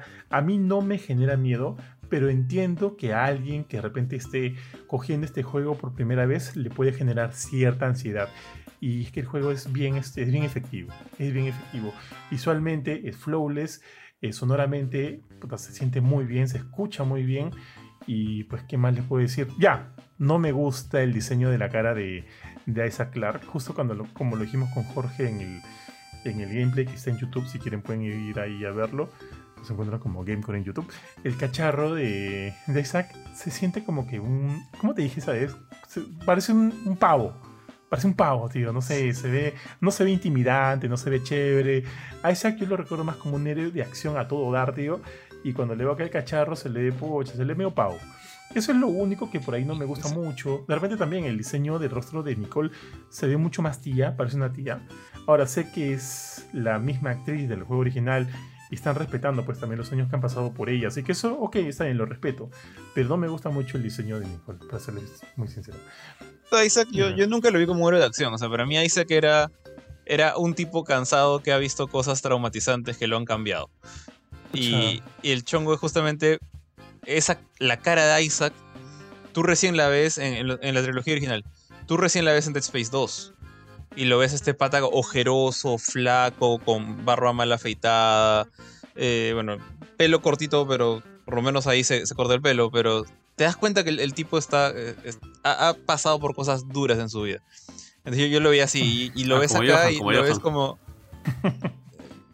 Y, en este, y en este remake tú, tú, el pata se quita el casco varias veces, por lo que entiendo. Y las veces que lo he visto sin casco es, parece Fred de Scooby-Doo. Pero pelirrojo. sí, tal cual. Pero mira, ponte, para mí sí es un héroe de acción porque... O sea, es como John McClane, weón, en el primer Duro y Matar. Tú no sabes todo lo que es capaz de hacer este weón cuando simplemente este, se mete en el personaje, ¿no? Ponte a Isaac, le, le metes el sud, le metes el casco y comienza a pisotear así al suelo cuando ve estos necromorfos, los golpea con sus brazos, tiene toda esta, tiene esta facilidad para utilizar las armas porque finalmente es un ingeniero. Entonces, yo siento que lo, lo, pones en el rol y el weón sí se convierte en un héroe de acción, weón. Cuando ponte, vienen los necromorfos, y esta es una diferencia con el primer juego. Cuando me atacan, eh, me acuerdo que en el primer juego tú haces un clinch que te demoraba un poquito reponerte. Acá no, te golpean, sí, retrocedes un poco, pero ya estás ahí este, de nuevo como que bien parado para darle el, eh, darle un, o sea, darle el contragolpe al, a, la, esta bestia que te está atacando. Entonces yo siempre, o sea, acá yo lo siento como un tanque que avanza este huevón. Y eso me parece paja, me gusta bastante. Y, y, es en eso, son esas animaciones en que siento que el huevón, o sea, si hay alguien preparado para esta chamba, es este huevón. Pero todo eso, para mí como que, o sea, todo eso, toda esa experiencia, todo ese feeling bravazo que se siente, eh, desentona un poquito cuando le el diseño del cacharro. Sí, yo siento eso. Pero bueno, es ok, es lo que hay. Sé que el mismo eh, actor de voz que le dio la voz en el juego original ha regresado y hace un trabajo flawless. Justo como lo dijiste, ¿no? Ahora Isaac es un personaje que habla, que discute, que conversa, que expresa sus ideas. O sea, tiene mucha más personalidad que en el primer juego, porque en el primero era un personaje silent, era un personaje mudo y justo como dijo Jorge, ¿no? no veía su cacharro sino hasta el final del juego original. Acá es todo lo contrario y eso funciona bastante bien. Otros cambios que también han habido tienen que ver con la gravedad cero. No sé si ustedes recuerden, pero en el primer juego, cuando tú entrabas a, un, a una habitación con gravedad cero, solo podías ir de un punto A a un punto B. Para llegar del punto A al punto B, activabas algo que te, que te disparaba volando y te hacía aterrizar en el punto B. Eso era todo. Para la secuela Dead Space 2 y Dead Space 3 mejoraron eso. Eh, ¿Cómo? Ahora cada vez que entrabas a un cuarto de gravedad cero, simplemente empezabas a flotar y tú podías ir a donde quisieras. Eso se ha respetado para el remake. Entonces ahora, cada vez que entramos a un cuarto de gravedad cero, podemos ir a donde queramos. Ya no es una cosa de, de ir a un punto A a un punto B, puedes ir a donde quieras. Y esa libertad cambia muchas cosas porque también eso lo implementan en otras secciones del juego en las cuales antes no había gravedad cero y lo hacen mucho más chévere, tío. Mucho, mucho más chéveres. las peleas con los jefes también han cambiado, han cambiado bastante. Eh, por ejemplo, en un momento cuando yo sabía que tenía que pelearme con, con esta masa de necromorfo gigante que está como que jodiendo el, el, canal de comunicación de Ishimura, no me acuerdo cómo se llama, perdón, no me acuerdo el nombre la bestia esta, yo me acuerdo cómo era el combate acá se ha cambiado por completo, pero respetando muchas de las ideas del original. Todo eso me hace sentir de que este es un remake, eh, pucha, en todas las palabras, tío. Que está, como lo dijo Jorge hace un rato, a la altura de lo que fue para mí el, remake de Resident Evil 2, o inclusive el remake de Resident Evil 1, que me parece incluso mejor que el del 2, alucina, por cómo se, este, se expandieron, mejoraron la mansión, pusieron más cuartos, pusieron más enemigos, otros tipos de enemigos, haciendo un juego completamente distinto. Acá siento que este remake de Dead Space se comunica mucho mejor con ese remake del primer Resident Evil. Eh, y pucha, ya no sé qué más decir. Creo que me he decantado en todo el cariño que, que, le tengo al juego, todo lo, paja que me hizo sentir jugarlo una, nueva vez, una vez más, pero a través del remake. Y, eso. A ver, no sé si me estoy olvidando de algo. Ah, el Ishimura es impresionante. El nivel de diseño de la nave es muy paja. Tú puedes ir, o sea, puedes acabar un, un capítulo te olvidaste de algo, puedes regresar a las secciones anteriores del Ishimura porque todo está interconectado. Si te olvidaste de algo, regresas y lo consigues. Y eso es paja porque el antes no podías hacer eso. Ahora es como que todo una locación grande, angustiante, llena de monstruos, que te puede generar cierta claustrofobia, oscura por momentos y que está interconectada entre sí. Eso es increíble. Está muy bien diseñado. Eh, como que todos los elementos del juego están hechos para que te produzca tensión y ansiedad. Y eso se siente. Y ya, con eso creo que ya he dicho todo. Este, por favor, o sea, como lo dijimos al inicio del programa, no sabemos que el juego se ha vendido poco. Cómprenlo porque es una experiencia muy muy buena y ojalá, ojalá eso dé la chance de, de que la franquicia pueda volver a resurgir y tengamos un remake del 2, podamos tener un reboot completo del 3 y a ver hasta dónde llega porque siento que lo merece. Eh, los desarrolladores y Motif han hecho acá una chambaza, así de lejos una chambaza y pucha, le deseo en verdad lo mejor a este juego. Y con eso creo que acabo mi, mi review. No sé si quieren comentar algo del, del juego, pero básicamente eso es todo lo que tenía que decir. No, tío, por mi parte que eh, yo no lo he jugado, pero puta, se ve brutal. ¿Qué, voy a decir? Se ve muy bien. O sea, creo que han hecho una buena chamba y de un juego que ya de por sí era extraordinario, pucha, lo han actualizado de una manera increíble. Eh, pues lo que vi se veía bastante bien. O sea, estamos hablando solamente de cómo se ve, ¿no? Visualmente se ve bastante atractivo, bastante impresionante, la verdad.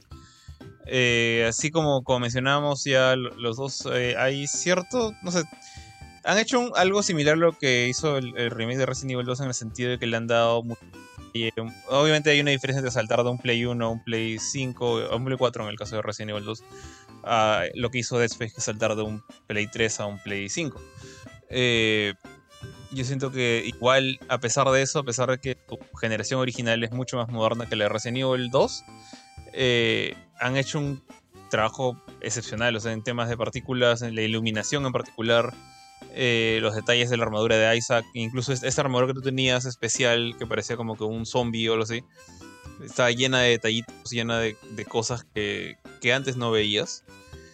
Y en general el, gameplay sí creo que es prácticamente, salvo temas como el de la gravedad cero, creo que se mantiene el gameplay, creo que es, es prácticamente el mismo. Pero justamente ahí es donde yo siento que le gana, por ejemplo, Calisto Protocol, ¿no? El, si bien Calisto Protocol intentó hacer algo nuevo, se arriesgó y es, hay, hay mérito ahí de todas maneras, eh, al tratar de hacer una suerte de survival horror melee, que, es más de, de, agarrarte a palazos que agarrarte a balazos, eh, Dead Space es más de armas de fuego. Y armas de fuego extrañas, como estos cortadores, esta cosa que tu, tu estasis, ¿no? Que sirve para eh, congelar a la gente en el, en como que en tiempo bala, por decirlo, ¿no? Y utilizar tu arma para cortar los brazos en lugar de darle la cabeza. Todo eso se, traduce muy bien. Eso ya está en el, Dead Space original. Se traduce acá muy bien. No han querido, lo que funciona bien, lo que funcionaba bien antes, no lo han roto, no lo han tratado de cambiar. Pero a esto lo han hecho mucho más bonito y no solamente, no solamente le tiró pintura encima, como dije antes, sino que han agregado escenas como pues ver a Isaac hablando un poco más, cambiar o arreglar ciertos huequitos en la historia como el tema de Nicole eh, digamos que no es como que me parece. No, no siento el mismo feeling como que con Resident Evil porque no le tengo tanto cariño a Dead Space. Pero sí he jugado a Dead Space 1. Y creo que han hecho un, trabajo bastante, digamos, respetable la, gente de, ¿Cómo se llama el estudio que trabajó con, EA acá? Eh, Motive. EA Motive Studios. De, Motive. Eh, no sé si van a ahora querer agarrarlos a hacer Dead Space 2 Remake y Dead Space 3 Remake Dead Space 3, como te dije en su momento, ojalá no sea un remake, sino se vayan por otro camino a un futuro alterno. Y, se olviden de que existió el Dead Space 3 original. Tal cual, tal cual. Pero, pero han hecho una gran, gran chamba y, y sí, como tú dijiste, eso, ojalá le vaya mejor de lo que le estuvo yendo en sus, en sus primeros días ¿no? de, lanzamiento. Ya, muchachos. Eh, ya, a ver, ¿quién continúa? Si quieres voy yo, tío. Dale. Este, a ver, para no ser muy largo esto, eh, yo he jugado, he tenido la chance de poder disfrutar Returnal. Eh, de hecho, es un juego de, de PlayStation 5. No es un juego de lanzamiento, pero salió muy cerca a su, al lanzamiento de la consola, si no me equivoco. Unos meses, unos cuantos meses después. Eh, cuando yo vi el juego no me llamó mucho la atención, pero sí me intrigaba un poco su atmósfera. Esa atmósfera que me hacía acordar mucho a, a Alien, a Prometheus, era muy misteriosa. En fin, y eso realmente me parecía simpático. Nunca jugué el juego hasta que he tenido la chance de probarlo en PC. Ahora, voy a mencionar algunas cosas del juego porque el juego ya es conocido, es un juego que tiene ya casi dos años, si no me equivoco, salió en abril del 2021. Eh, entonces, bueno, Returnal es un roguelike que del subgénero de shooters eh, conocido como bullet hell, donde básicamente tienes que tratar de esquivar, identificar patrones, porque se te empieza a llenar toda la pantalla de, balas, de proyectiles, de diferentes tipos, en formas circulares, en formas este, tipo onda, etcétera o rayos, entonces tienes que esquivarlos, esquivar a los enemigos. Eh, el juego cada vez que mueres se va reiniciando, con algunas cosas que vas guardando, como ya conocemos eh, en otros títulos. Y además este, vas consiguiendo mejoras, algunas mejoras quedan, algunas mejoras se eliminan, vas tratando de avanzar, digamos, en cierta progresión. Eh, pero más allá de, de hablar del juego, de, de, las cosas que ya conocemos del juego en sí, porque el juego en su jugabilidad es realmente atractivo, es muy dinámico, es muy fluido, el movimiento del personaje principal me parece que está muy bien logrado, es muy veloz, este, en realidad responde a, a tu habilidad más que a, que tenga, digamos, un error de diseño del juego, el poder esquivar, escapar, saltar, hacer el dash, eh, lanzarte de un lado al otro, utilizar el golpe, eh, el tipo de arma que vas consiguiendo. Tiene un montón de subsistemas, o sea, sistemas dentro del juego y hasta pequeños minijuegos como puede ser, por ejemplo, la recarga activa. No sé si ustedes han jugado Gears of War, pero Gears of War tiene una recarga... Bueno, yo lo vi en Gears of War. No sé si apareció antes. Pero este sistema de recarga activa donde si una vez que consumes todo el, la munición, el arma se recarga, pero hay un si tú aplastas el botón en una fase, en un espacio del, del arma se recarga inmediatamente, entonces también lo tiene cada vez que vas, este, bueno, el juego te premia porque no te golpeen, porque empiezas a acumular niveles de adrenalina y cada nivel te va dando como que un nuevo, una nueva habilidad que se elimina apenas te cae un golpe. Asimismo, mientras más eh, enemigos elimina, eliminas, tu, tu, arma, la proficiencia, por así decirlo, no me acuerdo cómo se llama ahorita, ya, con las armas va mejorando, lo que significa que cuando encuentres loot de armas, eh, a una proficiencia, no sé si proficiencia es la palabra, ya, pero digamos a un nivel de manejo de armas mayor, el loot es mejor. Asimismo, hay, vas a encontrar loot que te, te, genera penalidades, ¿no? Oye, ok, como era en Hades, no sé si en Hades ustedes recuerdan que había un... El caos creo que era, no, no un dios, pero había un personaje que era el del caos que te daba una habilidad, pero que te ponía, ok, esta habilidad es muy buena, te la voy a dar, pero te voy a penalizar ya que en los siguientes tres niveles no vas a poder correr, por ejemplo, ¿no? O no vas a poder regenerar vida, o etcétera. Entonces, igual también existe eso acá a través de algunos este, cofres que vienen con penalidades o los parásitos que ya son penalidades que se, que se te quedan contigo en la duración mientras tengas el parásito. Que básicamente el parásito se te añade al traje, al cuerpo y lo que hace es darte una ventaja por un lado, pero por otro lado te penaliza. Eh, sus sistemas están muy bien logrados. Eh, la historia, a mí me pareció, la manera en cómo narran la historia, en cómo cuentan la historia, me gustó mucho. Porque no te la tira así de frente y fácil y simple, que no, no tendría nada de malo, ¿no? Pero la vas descubriendo de poco a poco, la vas descubriendo pasada a pasada, la vas descubriendo muerte a muerte. Porque inclusive cada vez que renaces, empiezas a ver este, como que flashes de recuerdos. Y no siempre son los mismos flashes. Entonces es como un gran rompecabezas que tienes que empezar a armar porque bueno, tú llegas cuando apareces en este, en este planeta que se llama Atropos, eh, Selene, que es el personaje principal, la personaje principal, se da con que ya ha estado acá, porque empieza a encontrar su cadáver, empieza a encontrar sus cadáveres cada vez que va avanzando y entonces encuentra grabaciones, encuentra grabaciones de ella misma que tiene que escuchar y descubre que es como que ella misma se está dejando pistas o cosas, o incluso una cosa totalmente absurda, pero que me pareció un toque genial es encontrar este una casa en medio de, la, de este planeta que aparentemente es tu casa, tú entras y está decorado como tú dejaste tu casa, con tus fotos, con tus libros, y empiezan a suceder cosas que se vuelven un poquito ya, me hace recordar un poquito más a, a juegos de, de, terror que he jugado con Johan, como por ejemplo, ¿cómo se llama este juego que te encantaba Johan a ti, que nos hacía jugar con Benito? Este, mm, ah, ya, este... Los fantasmas, ¿cómo se llama? Fasmofobia. Ya, Fasmofobia. Me hizo acordar mucho a Fasmofobia porque tiene estas secciones donde te estás en la casa y escuchas pasos, escuchas que alguien abre una puerta, etc. Y tienes que acercarte porque tienes que encontrar qué sucede ahí. Entonces, aparte del misterio, la manera en que está lograda esta, estos toques de horror que tiene, que me hizo acordar también al, al tipo, esta sensación media extraña que te deja este, el libro, la película, cualquiera de los dos que hayan visto o leído de... Ah, se me fue el nombre. ¿Cómo se llama esta de Natalie Portman? Que el otro día la, la- la comentamos. Este, Sí, este. mm, ah, ahorita te digo, ahorita te digo. ¿Cómo se llama esta película? Es una película, yo la recomiendo, no es un peliculón, pero vale la pena verse y si tienen el libro, denle una, una buena leída. Este, ahorita Johan seguramente ahorita nos dice el nombre, pero este, más o menos va en esa línea. Ahora, eso ya lo sabíamos, porque esto básicamente es del juego que ya existía hasta la fecha, o sea, no he dicho Aniquilación. Aniquilación, o sea, no he dicho nada nuevo, todo lo que he mencionado ya existía. Ahora, ¿qué es lo nuevo y qué llega en esta versión de PC? Para empezar, el port es casi, casi impecable. Es un muy buen trabajo del port. Yo que vengo jugando ya este, los ports de PlayStation para PC, varios de ellos, puedo decir de que es de todos uno de los mejores ports. Creo que los que más me han gustado han sido el de... No, no, de hecho casi todos han estado buenos. ¿ah? El único que sí le pongo sus peros es el de Sackboy. Que dentro de todo ya una vez que lo empiezas a jugar varias veces lo empiezas como que a, gozar y puedes empezar a, a pasar este, algunas cosas por alto.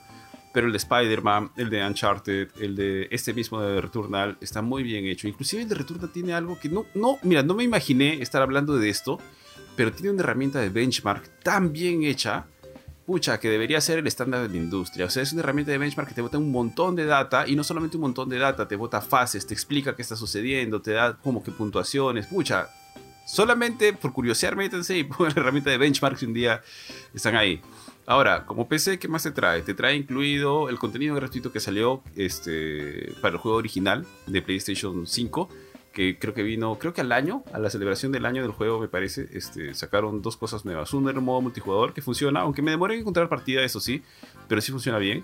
Con un pequeño lag, un salto por ahí y demás, pero es bastante disfrutable. Y la torre de Sísifo, que son solamente niveles como que vas este, avanzando.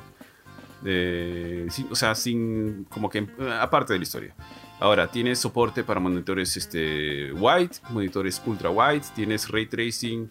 Antes, en- creo que tienes ahora ray tracing en reflejos. Antes lo tenías en sombras, ahora lo tienes en reflejos.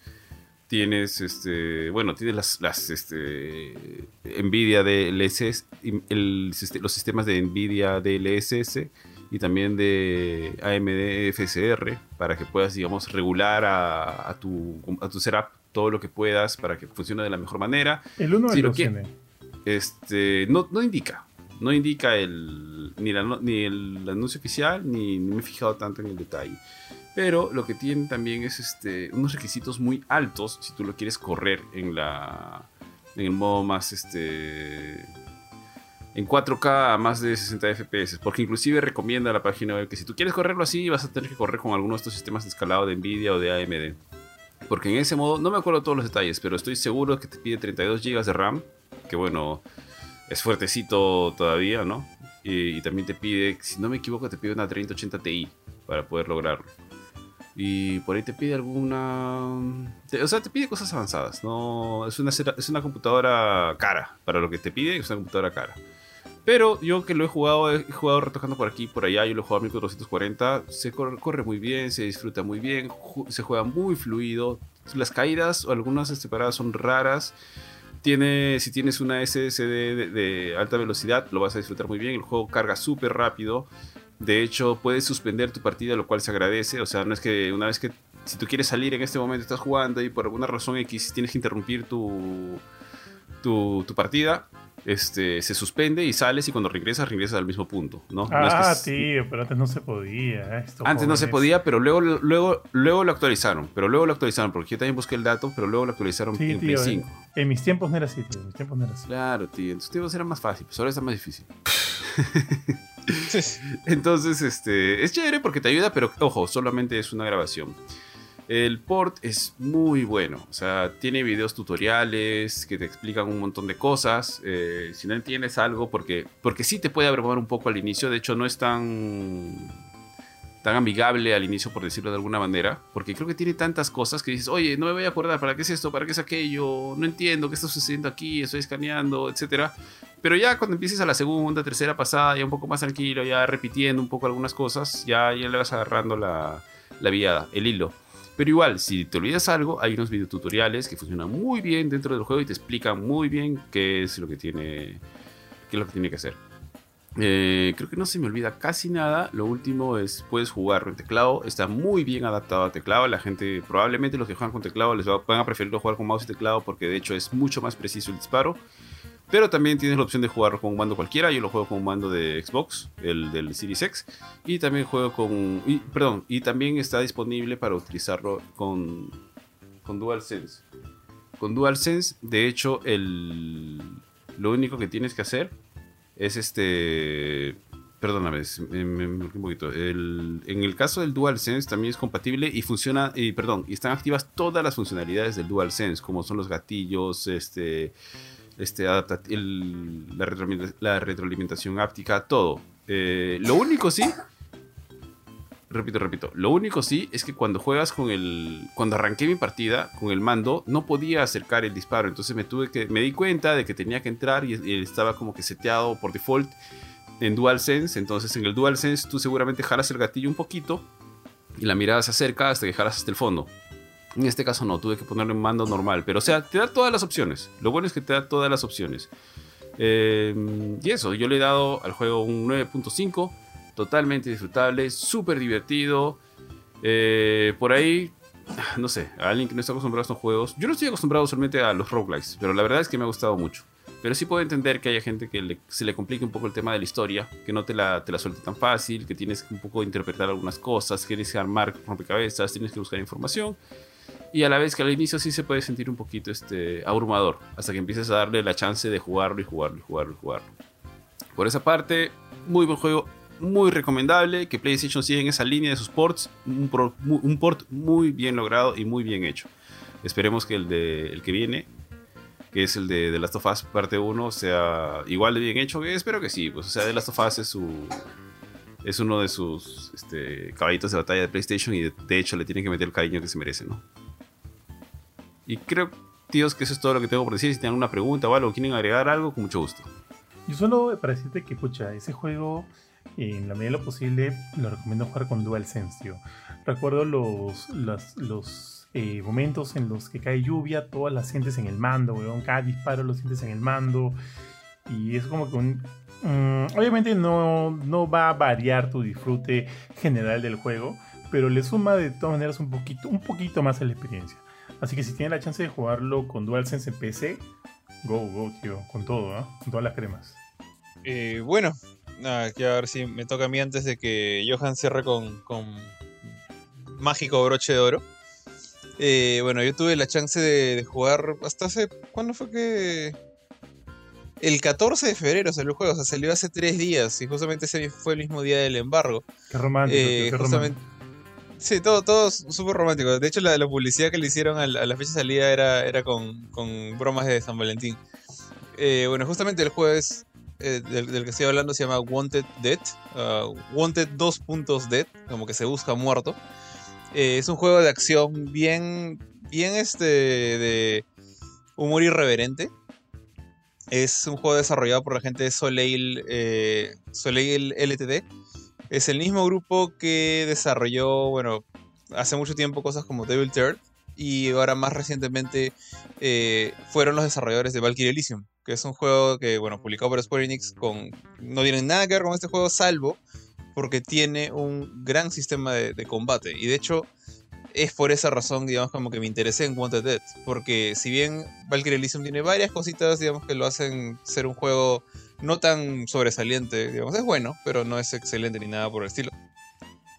Eh, más que nada tambaleada por el tema de historia, el tema de diseño de nivel, pero cuando se hablaba de combate, Valkyrie Elysium tiene un combate bien chévere. Entonces, cuando anunciaron este juego, que mezclaba eh, shooting, en tercera persona con combate con espadas, eh, después ahí eh, resulta, y yo no sabía esto, esto hasta este momento, hasta el momento de, del anuncio de este juego, era que la gente de Soleil era antes, o sea, gran parte de ese equipo eh, salió de Team Ninja. O sea, ellos fueron parte del equipo que creó los primeros Ninja Gaiden de Xbox, también los primeros de Dora Live. Salieron de Team Ninja eh, cuando salió Itagaki, el, creador de, de Dead or Alive, el original. Eh, ahora, bueno, Itagaki ya no está en el, ya no es parte del equipo de Soleil, les ha ido a hacer NFTs a otro lado. Pero la gente de- Soleil sabe lo que, digamos, lo que hace cuando se trata de juegos de acción. En particular, juegos de acción con ese estilo. Ese estilo PlayStation 2, eh, primer Xbox, el estilo de Ninja Gaiden Black. eh, que es bien, bien este, exigente en el sentido de, de eh, precisión, por ejemplo, en los parries, en, en tus defensas, o el momento de, esquivar. Y les gusta mucho hacer que la acción sea bien brutal, bien visceral. Entonces, antes de entrar un poquito más al combate, eh, el mundo de Wanted Dead es un mundo eh, futurista más o menos... Es un, es un futuro alterno, pero es porque también te cambia el pasado. O sea, te dicen que hubieron varias guerras entre diferentes países más o menos en la época de los noventas y esto causó pues un cambiazo total en el, en el sistema de las naciones como lo conocemos. Ya no, el mundo ya no se rige por países, ya no hay gobiernos, digamos, como los conocemos. Eh, varios países, por ejemplo, Japón y Corea del Sur se unieron en una sola cosa, cosas así ocurrieron después de esta guerra. Y las, digamos, las entidades más fuertes ya no son los gobiernos, sino son las corporaciones.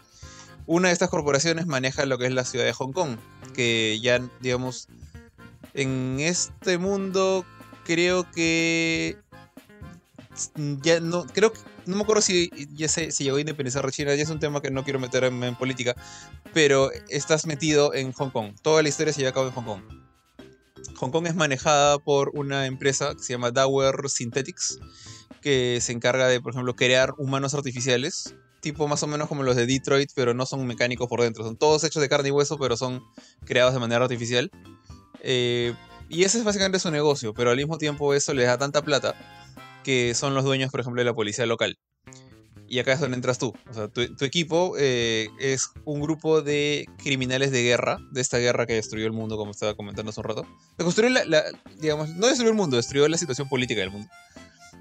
Y ahora lo que hace esta compañía es reclutar ex criminales de guerra para convertirlos en policías, que sean supervisados por los policías regulares, para que ellos hagan las misiones más, eh, más peligrosas.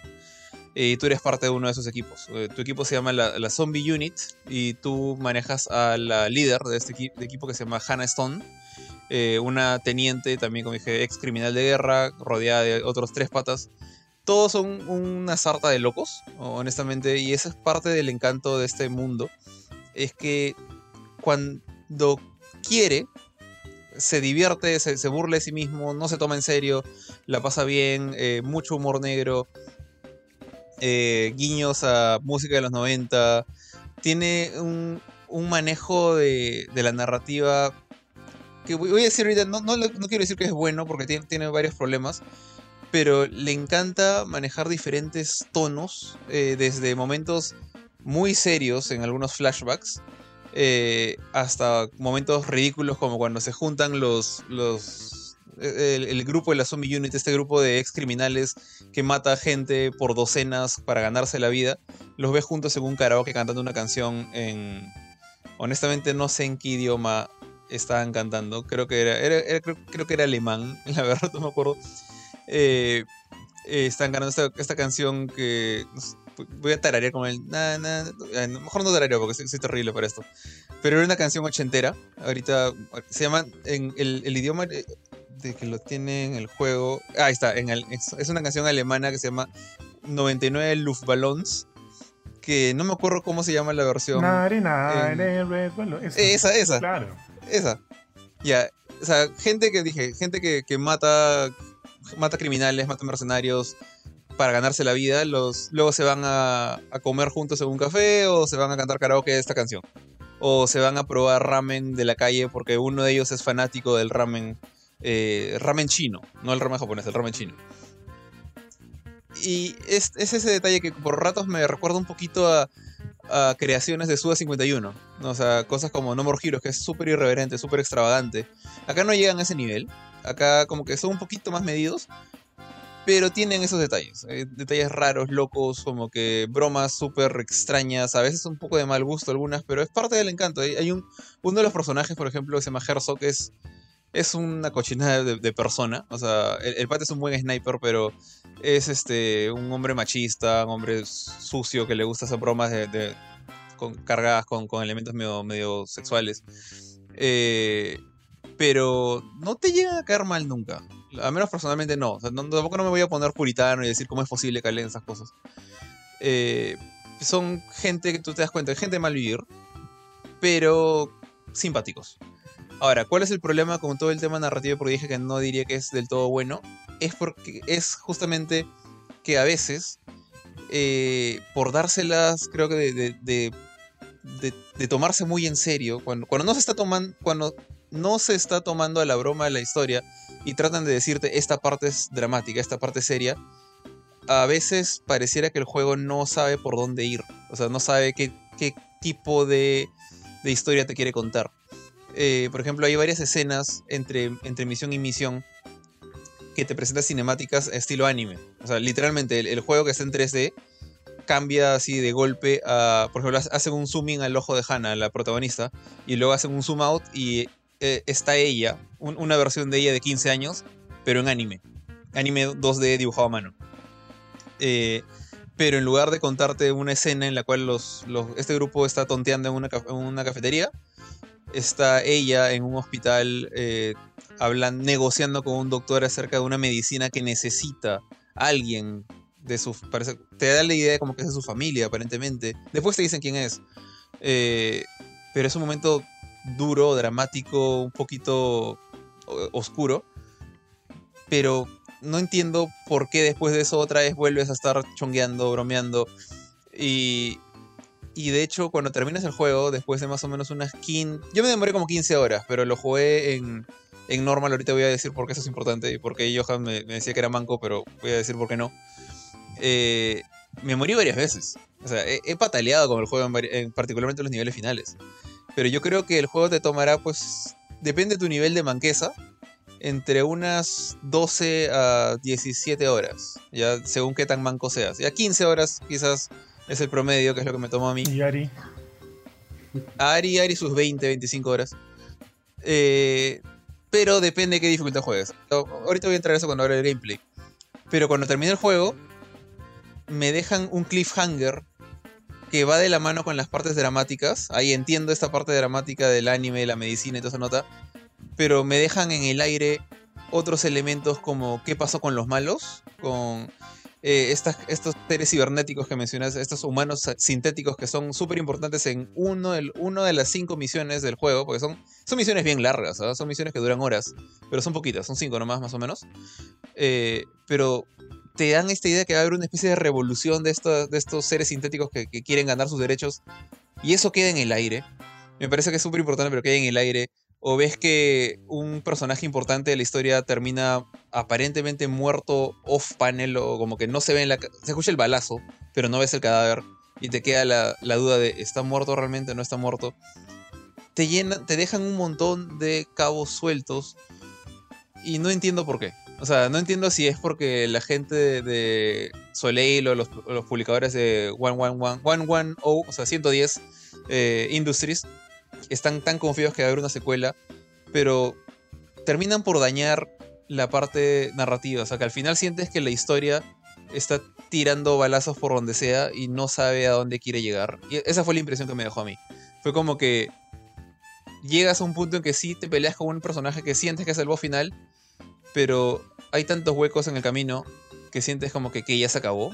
O sea, como que algo, muchas cosas han quedado en el aire. Y eso es lo que no me gustó eh, en el lado de la historia. A pesar de que te das cuenta que la forma en que la cuentan está llena de personalidad, es, una, es, es bien carismática, estos cambios entre anime, 3D, bromas, eh, momentos serios. Me recordó mucho a Suda 51. No More Heroes también us- usa, usa mucho esto de cambiar el estilo artístico para, para diferentes momentos. Pero acá no, no sentí esa cohesión que sí maneja mucho mejor Suda. Eh, después, bueno, pasando al gameplay, como dije, esta gente viene de hacer juegos como Ninja Gaiden. eh, y en ese sentido, este juego también exige bastante de tu destreza eh, manual. El sistema de combate es. Tiene, digamos, está dividido en, dos lados. Por un lado está todo lo que es los disparos en tercera persona. Esta parte es la más fácil de explicar. Es como si jugaras una especie de Tomb Raider, uno de los Tomb Raiders más nuevos, o Uncharted, pero quítale todo el tema de trepar. Es más, cubiertas, te asomas, disparas. Te cubres, te asomas, disparas. Esta, eh, digamos, lo más básico de un shooter en tercera persona basado en cubiertas. Eso es, digamos, la, eh, la parte de disparos. Pero la parte chévere entra cuando metes la, la, katana. O sea, tu personaje, Hana, Hana es la única que utiliza una espada. Todos los demás, balas o nomás. Los que te acompañan son tres IAs que meten bala. Tú eres la única persona con, con espada y eso te permite hacer cosas bien locas como pues meterte corriendo contra una gente con metralletas. De todas maneras te caen balazos, pero tienes este botón especial que es el, el cuadrado es tu espadazo y el triángulo en PlayStation.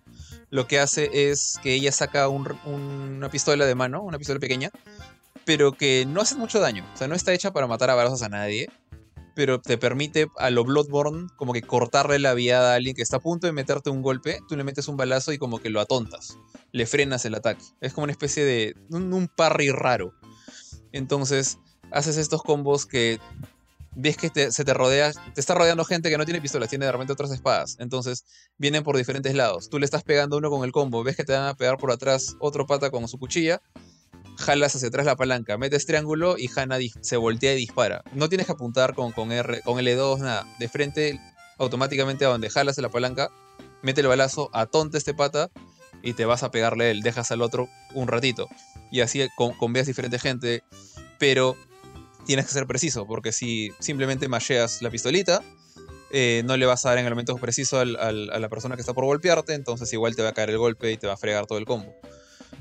los combos no son nada complejos. O sea, son más que nada cuadrado, triángulo, cuadrado, triángulo, cuadrado, cuadrado, cuadrado, triángulo, cuadrado. O sea, mezclas estos, estos espadazos que tienen un combo de 3 a 4 golpes si es que upgradeas en tu, en tu árbol de habilidades. Y de vez en cuando metes el triangulito, ¿no? Para, para bloquear los embates enemigos. También hay un, botón de defensa con L1 que te sirve para hacer parries más eh, tradicionales, como que bloqueas espada con espada y eso te da un poquito, atonta al enemigo por un poco más de tiempo que lo que lo atonta la pistola. Eh, es, también es mucho más arriesgado porque si fallas eso te cae el golpe y te, te puede doler mucho. En este juego los golpes, particularmente los golpes melee, duelen mucho. Y ahora, ¿por qué decía antes que era importante todo el tema de la dificultad y qué tan, qué tan manco eres cuando juegas esto? es que el juego te da a elegir al, al inicio entre dificultad normal y difícil. Yo dije, bueno, normalmente empieza en difícil siempre. Pero dije, bueno, quiero probar el juego un rato, voy a irme a normal. Y dije, será, si es muy fácil, después cambiaré a, hard, pero eh, para esto el juego no te permite cambiar de dificultad a la mitad de la campaña, tendría que reiniciar. Pero ¿qué pasó a la mitad del primer nivel? Casi casi al final del primer nivel, llegué a una zona donde me mataron por lo menos seis veces. Y era porque, bueno, porque por yo muy distraído no me di cuenta que había junto un montón de puntos de experiencia y tenía un árbol de habilidades disponible con tan solo poner pausa. Pero en el proceso me mataron tantas veces que el juego me dijo, oye, ¿no quieres bajar a Easy? Y te desbloquean la, la, opción Easy que se llama Neko-chan, como gatito. Eh, por suerte dije, dije que no, o sea, me, negué. O sea, como en Ninja Gaiden también tiene lo mismo. En Ninja Gaiden cuando te mueres te dicen que quieres abandonar el camino del ninja. Y siempre, yo siempre ponía, no, no quiero, no quiero, no quiero, todo terco, ¿no? Por más que me moría 20 veces en el mismo sitio. Acá me morí 6 veces, más o menos 5 veces, y me ofrecieron esto no acepté. Pero de ahí, mm, ya este, probando el juego, ya después de acabarme el juego, me di cuenta pues, que cuando aceptas entrar en Easy, te ponen un par de orejas de gatito para que no te olvides nunca que fuiste derrotado, básicamente, ¿no? Que eres un maldito gato. Qué buena. Eh, así, como en, así como en Metal Gear te ponían el, gorro de pollo, ¿te acuerdas? Eh, claro. En. No me acuerdo en qué juego te ponían un, lacito rosado en la cintura. No acuerdo si era un Ninja Gaiden o uno de estos, también, que también te castigan de esa manera burlonamente. Que estoy seguro que toda, toda esa gente que decía Dark Souls, Bloodborne y que deberían tener Easy Mode, eh, han jugado, si han jugado este juego, lo han jugado con, orejas de gato y deben haberse enojado por eso. Eh, de hecho, he visto reviews en video en YouTube donde el personaje de Hannah anda con sus orejas de gatito, lo cual como que te das cuenta en qué dificultad lo ha terminado el reviewer de este juego. Eh, y ese detalle pues, por un lado como que te impulsa a no rendirte, para no terminar como un humillado haciendo cosplay, pero al mismo tiempo pucha, realmente siento yo personalmente, y esto viene de alguien que trata de siempre jugar en hard los juegos. Ahorita estoy jugando otro juego en hard, por ejemplo, eh, que está bajo embargo, así que no puedo decir cuál. Siento que la dificultad normal sí es un gran reto acá. Eh, de ahí, de hecho, el, juego es tan, tan insolente que una vez que te acabas el juego te desbloquean el Very Hard, la, la opción Very Hard, y le ponen de nombre Japanese Hard como, no sé, no sé si es un tema nacionalista, qué sé yo, pero eh, estamos hablando de un juego que tiene el potencial de ser tan difícil como los Ninja Gaiden de Xbox. Entonces, acabarlo en normal ya de por sí, creo yo, es un, es un gran reto. Eh, el juego no te va a dar el platino si no te lo acabas en todas las dificultades, por cierto. Hay un trofeo que te exige acabártelo en todas las dificultades. Así que es, un, es una cosa bien yuca. Particularmente cuando aparecen unos enemigos desgraciados que son como Grey Foxes, son ninjas cibernéticos, que te obligan a hacer unos parries bien, bien payasos. O sea, eh, tienes que hacer parry y no es como que le hago el parry al enemigo y el enemigo se atontó y puedo meterle un golpe. No, o sea, tienes que hacerle parry a todo el combo. Porque te van a golpear 3, 4 veces seguidas y tienes que hacerle parry, parry, parry. Si te descuidas en una nomás, te cae el golpe y te va a doler mucho, como ya dije. Eh, esos enemigos, más otros que son unos gigantes vestidos de armadura, son bien fregados. Eh, ahí ya te obligan, tienes que aprender a hacer parry, porque los gigantes con armadura de lejos son prácticamente invencibles. Entonces tienes que ponerte en su cara y, pues lucir tus reflejos y, demostrar que realmente sabes jugar ese tipo de juegos. Eh, entonces, si bien los combos no son tan complejos como en Devil May Cry o en Bayonetta, acá lo que tienes que saber hacer es ser preciso con tus botones. Entonces, por ese lado, el gameplay del combate me gustó mucho. Pero ahora también hay un punto débil acá y es, eh, para, en mi opinión al menos, es en el tema del diseño de niveles y cómo es que esto afecta a la cámara. Eh, no sé si... ¿Tú, tú jugado en Ninja Gaiden de Xbox, ¿no, ¿no Johan? Sí, sí jugado. Creo. Ya, no sé, a, a mí al menos me hacía renegar mucho la cámara en esos juegos muchas veces los, enemigos te tiraban misilazos de afuera de la cámara, o tú estás caminando y de la nada, pum, te cae un pata con, cuchillas desde fuera de, lo que ves en cámara, ¿no? Algo que, por ejemplo, Devil May Cry nunca hace. Es, una regla de, de Devil May no atacarte de fuera de pantalla. En Ninja Gaiden se zurraba en eso. Y acá, más que nada por culpa de la cámara, también pasa. Porque muchas veces los escenarios más, chiquitos o más cerrados, pasadizos, o cuando te metes a unas ruinas de un edificio por, abajo, hay muchas piedras y paredes y cosas que la cámara pues se junta demasiado al hombro de Hannah y te pueden pegar por atrás. O sea, puedes estar caminando de lo más contento y me ha pasado que de la nada, pum, me, cae un golpe que me quita un tercio de la vida y es porque atrás apareció un tipo con un palo. Eh, y tienes que estar todo el tiempo girando la cámara para, para corregir esos errores. No tanto para estar atento a todos, no hay lock-on, por si acaso, acá no hay ningún tipo de lock-on. Entonces eh, tienes que estar siempre corriendo hacia el enemigo o jalando la palanca hacia el enemigo que le quieres pegar. Entonces tienes que estar moviendo la, palanca derecha por si quieres cambiar de enemigo. Siempre, estás en, esa jugada. Y si eso le sumas que a veces la cámara pues se mete atrás de una piedra, no, no es muy bonito. Eh, aparte, eh, están también los bosses. Eh, los, los bosses, salvo uno que es un tanque que sí me pareció divertido. Los demás bosses son chéveres en diseño, en, look. Pero son tan tanky, son tan tanques de, aguantar tus combos. Que la, única manera, al menos que yo tuve, de, de ganarles efectivamente a todos ellos, incluyendo y en especial al boss final, era quedarme parado, mirándolo, esperando que ellos me peguen, hacerle un parry, o sea, súper preciso, pegarle dos veces y otra vez entrar a, modo defensivo. Y eso es como que es.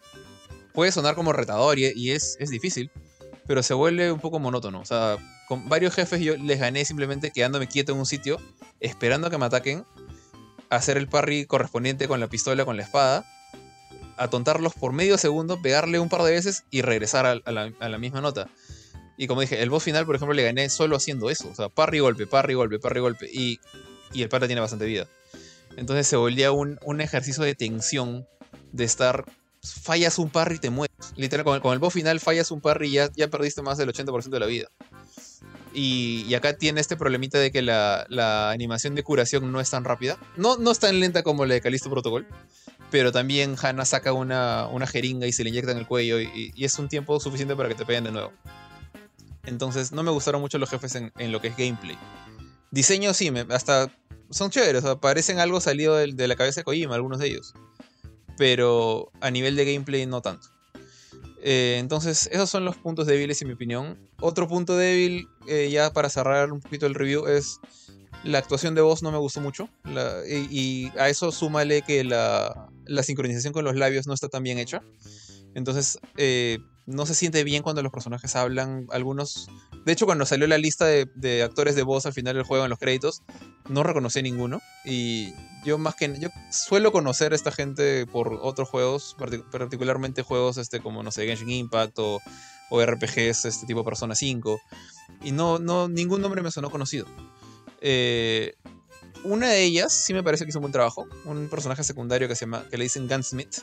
Se llama Vivian, se llama. eh, que es más este, como un comic relief. Pero que sí siento que actuó bien. Igual su cara era raraza. Parecía un maniquí cuando hablaba. Ojos saltones, todo extraño. Porque los modelos. Las caras de los modelos no son muy bonitas. Eh, pero aparte de eso, no hay mucho que resaltar en, el aspecto gráfico y en el aspecto de sonido. Salvo canciones chistosas como 99 Love Balloons. Pero. eh, y también tenía. El juego termina con esta canción de She Works Hard for the Money, que es del 83. Entonces, eh, la banda sonora sí tiene cosas rescatables, pero más allá de eso no tanto. El, y el efecto sonido sí son chéveres. El efecto sonido cuando cortas un brazo y sale volando el brazo de un enemigo, le- lo decapitas, porque acá hay gore por todas partes. Y de hecho me, faltó mencionar eso. En el, cuando hieres lo suficiente a un enemigo, como que lo estuneas, lo aturdes y puedes hacerle un finisher a lo, a lo Batman, digamos, apretas triángulo y círculo, pero en lugar de tumbarlo al piso, le haces, lo haces picadillo con la espada o lo tumbas al piso y le metes un balazo que ropa en la cabeza.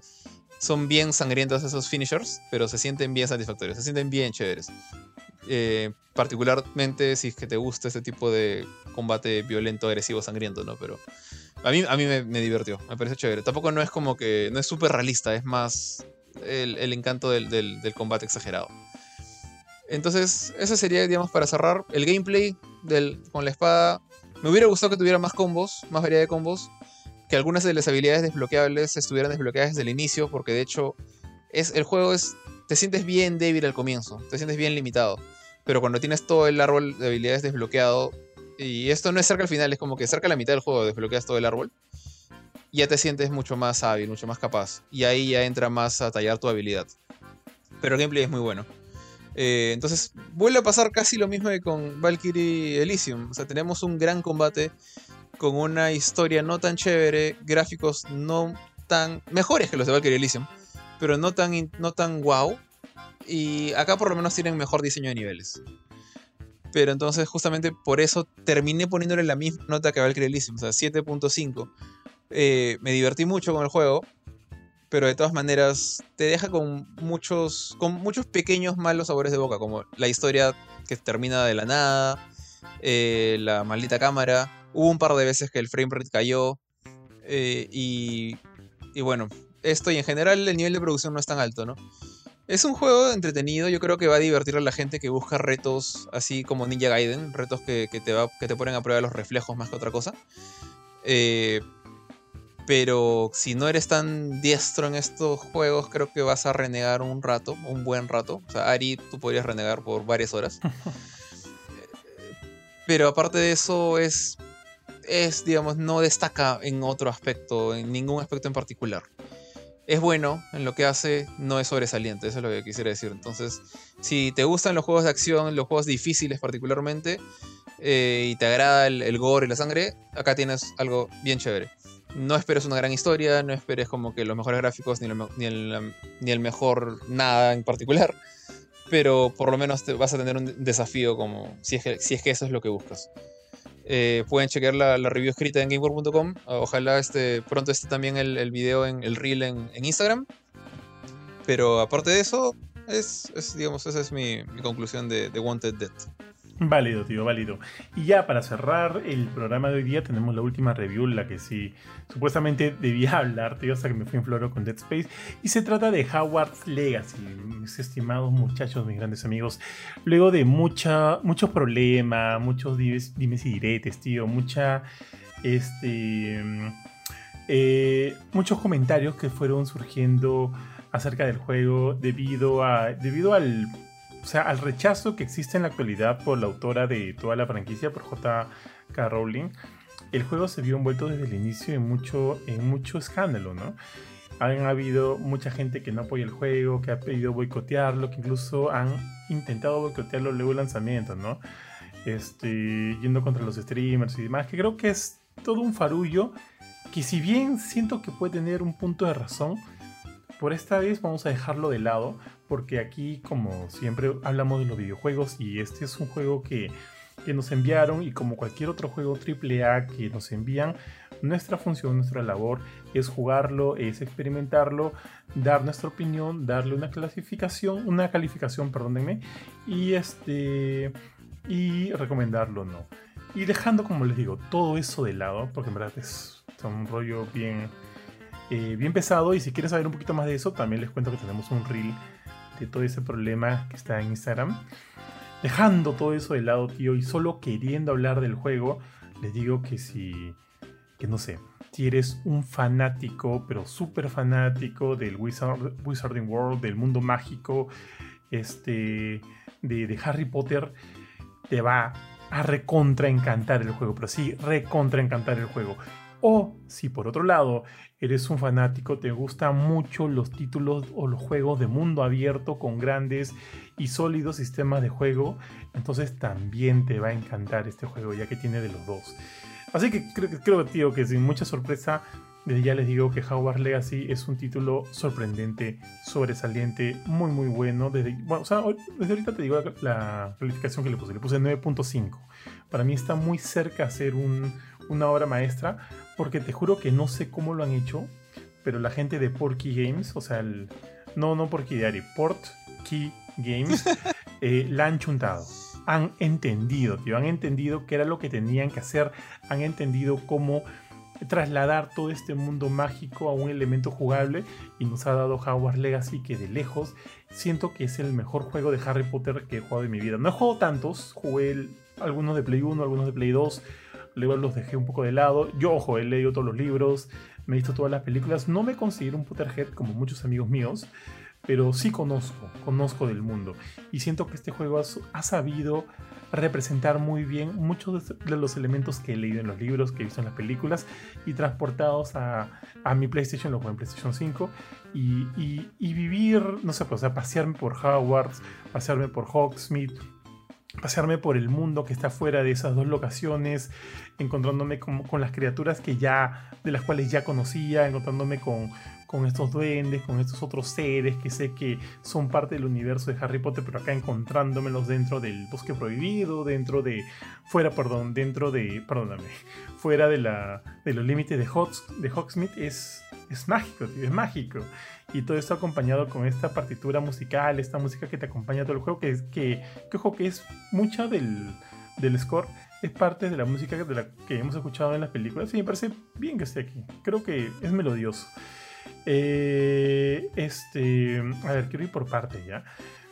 Eh, una de las cosas que más me gustó de, de, Hogwarts Legacy es el sistema de combate, el sistema de lucha, que obviamente todo, y es evidente, ¿no? Tiene que hacerse en base a, al funcionamiento de la varita. Y para ello tienes distintos hechizos eh, que puedes utilizar. Y todos estos los has visto en los juegos estos hechizos vas aprendiendo a medida que vas eh, cumpliendo misiones de tus profesores o asistiendo a clases en Hogwarts porque tienes que asistir a clases en Hogwarts, tío, de todas maneras, para proseguir con algunas misiones y demás, ya que ellos te van a dar esos hechizos que vas a necesitar para ir a algún lugar antes inaccesible para ti. Por ejemplo, ah, Bofetón, que tú te acuerdes, ¿qué hechizos se te vienen a la mente del universo de Harry Potter? Ah, se me viene Protego, Alojomora, Sectum Sempra. Ah, bueno, Sectum eh, Sempra no está, becaste. Ese no está. ¿Cómo se llama este? Petrificus Totalus. Ese sí está. Um, Abada Kedabra, Crucia, Crucio, Crucia, este, Imperio. Está. Wingardium ah. Leviosa, tío. Este. Eh, alguno, ponte hay algunos que sí los haya visto un segundo en la película, como el. Ah, se me fue el nombre. Este que es como que. Bombardo. Eh, está dentro del juego, está una especie de Fira, que es fuego, eh, está Lumus, Y todos esos lo vas utilizando. Por ejemplo, hay un, en un momento cuando quería entrar a una cueva, habían como que unos tentáculos de, de ramas por ahí, de raíces, de ramas que te atacan. Y yo por la película sabía que para eso debía usar Lumus. Durante el juego no me lo explicaron, no me lo explicaron porque yo puta, me fui de largo, apenas tuve la chance, me fui a investigar por el mundo y asumo que en una misión o en algún momento alguien te lo va a decir, pero como yo, puta, tío, me fui de frente, llegué a esta cueva con estas raíces eh, y, vi que mi vida estaba bajando porque me están atacando, puta, tío, puse el humus y como que se fueron, o sea, se, se dispersaron y me dejaron tranquilo. Entonces respeta mucho de los elementos que conocemos de la franquicia y está bien. O sea, yo no he ido ciego, yo sabía que era lo que tenía que hacer ahí y ha funcionado tal cual esperaba que lo hiciera. Eso me parece genial. Regresando al tema del combate y todos los hechizos que tienes a tu disposición, lo que me gusta de, de Howard Legacy es que, ok, si, si, si bien tú puedes tener un set de hechizos que siempre te funcionan, es correcto, está bien. O sea, y si te sientes a gusto utilizando esos mismos tres o cuatro, bien por ti. Pero Howard's Legacy te da la chance de poder combinar y hacer, o sea, te da la chance de poner tu creatividad a, a, Milia. Y, poder este, hacer combinaciones entre varios hechizos. Por ejemplo, traigo, lanzo uno que me, que no sé si lo conoces, se llama Akio, que trae las cosas hacia mí. Claro, y Axio. Exactamente. Y apenas tengo a un enemigo frente a mí flotando, puta, le comienzo a tirar bombarda, le comienzo a tirar otras cosas que tengo por ahí. Y, hace que el enemigo obviamente pierda este, vida de manera más rápida. Y así puedes hacer muchas combinaciones que van a resultar bastante bien, van a ser súper divertidas y eso creo que es un punto fuerte del juego. Ahora, otro punto fuerte del juego es la historia. La historia general, la historia principal está bastante bien, está muy bien narrada y, es como cualquier juego de mundo abierto, ya que vas desbloqueando misiones a, medida que vas conversando con otras personas o se van desbloqueando porque conseguiste o encontraste tal cosa. Y eso está perfecto, está bien, está muy bien narrado y es bastante interesante. Pero yo siento que la fuerza en el elemento narrativo de Howard Legacy está en sus misiones secundarias. No sé si llega a un nivel como de Witcher en que cada misión secundaria es increíble, pero acá debo decirte que son muy buenas. Es más, decirle misiones secundarias siento que quedan cortas, porque cada uno de estos personajes que vas conociendo y te van llevando por otras ramas de la historia dentro del juego están muy bien trabajados, están muy bien desarrollados no hay misión secundaria, lo voy a decir. No hay misión secundaria que sea aburrida. No hay como que eh, este, trabajos, tareas o cosas que, tengas que hacer en el juego que son un montón que sean aburridos. Por ejemplo, hay un elemento de astronomía que vas encontrando en el mapa para ir a observar estrellas y encontrarles formas que podría en papel podría sonar un poco tela, pero no lo es. Es muy fucking divertido, tío. Tienes tu maletín así tipo animales fantásticos para ir y capturar diferentes este, tipos de, de animales o bestias que encuentres por ahí. Puta, en la primera vez que salí me encontré un unicornio, pues. Puta, tío, lo, agar lo metí en mi maletín y lo llevé al cuarto de menesteres que funciona como mi hub, como mi base. Y ahí tengo un pequeño, este, un pequeño, no quiero decirle zoológico, pero un pequeño espacio donde libero animales, tipo Pokémon, ya juego con ellos, les doy de comer y ellos me dan pucha recursos. Pues, por ejemplo, el unicornio me da pelaje, este otro animalito me da plumas, este otro animalito me da tal cosa, tal cosa y tal cosa. Y con eso puedo hacer hechizos, puedo crear pociones que me van a ayudar y todo eso funciona de una manera orgánica que cualquier fanático de Harry Potter sabe que funciona. Cosa que funciona así. Y el juego lo ha retratado bastante bien. El mundo es muy grande. Hogwarts de por, sí, de por sí es bastante grande. Si quieres ir a un ala, al otro ala, te va a tomar tiempo este, correr de un lugar a otro. Eh, para eso obviamente tienes ayuda de, las guías que te, indican por dónde ir porque sí podrías perderte. Ahora, si bien hay también la opción de, viajar, de fast travel, yo siento que, que, es un pecado utilizarlo, tío. Es un pecado utilizar fast travel porque en cada esquina que voltees puede haber algo que no hayas visto anteriormente, o de repente algo que no podías acceder porque no tenías el hechizo correcto, de la cual ahora sí tienes acceso. Y al hacerlo te va a liberar algún coleccionable o algo interesante o alguna alguna habitación escondida dentro de Hogwarts y, eso está bien, eso está paja, te, te invita a la exploración, te invita a volver por cada lugar que ya has recorrido antes.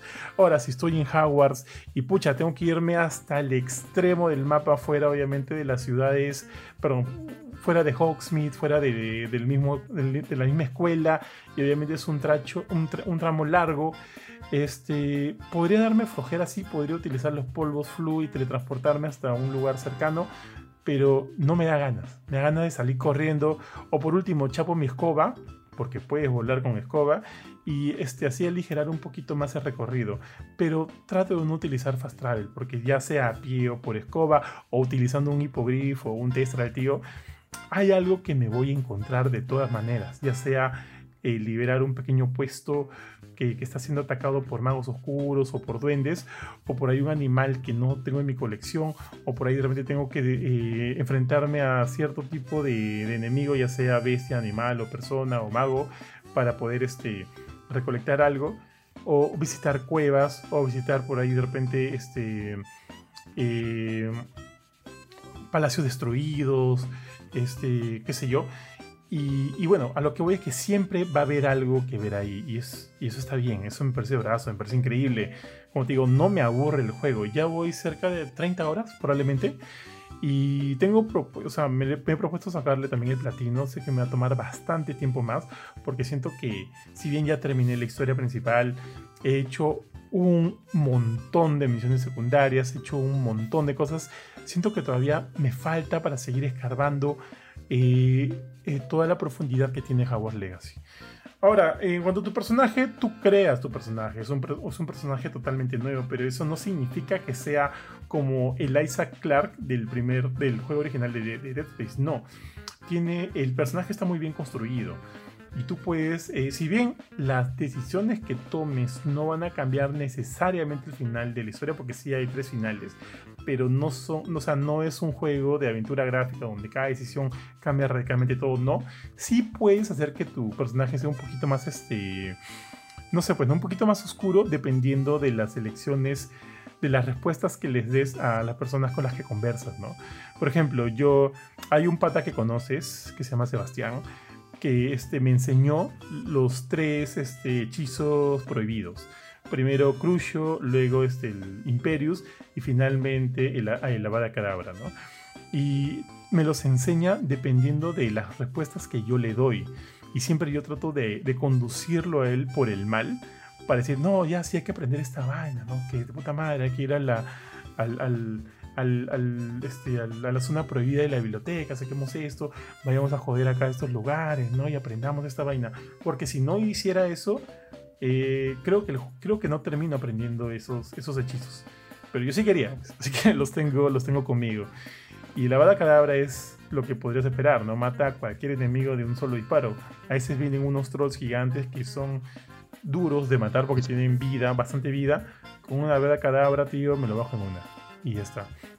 Ahora, estos hechizos te lo van casi al final del juego, así que no es que te van a ayudar muy pronto, ¿no?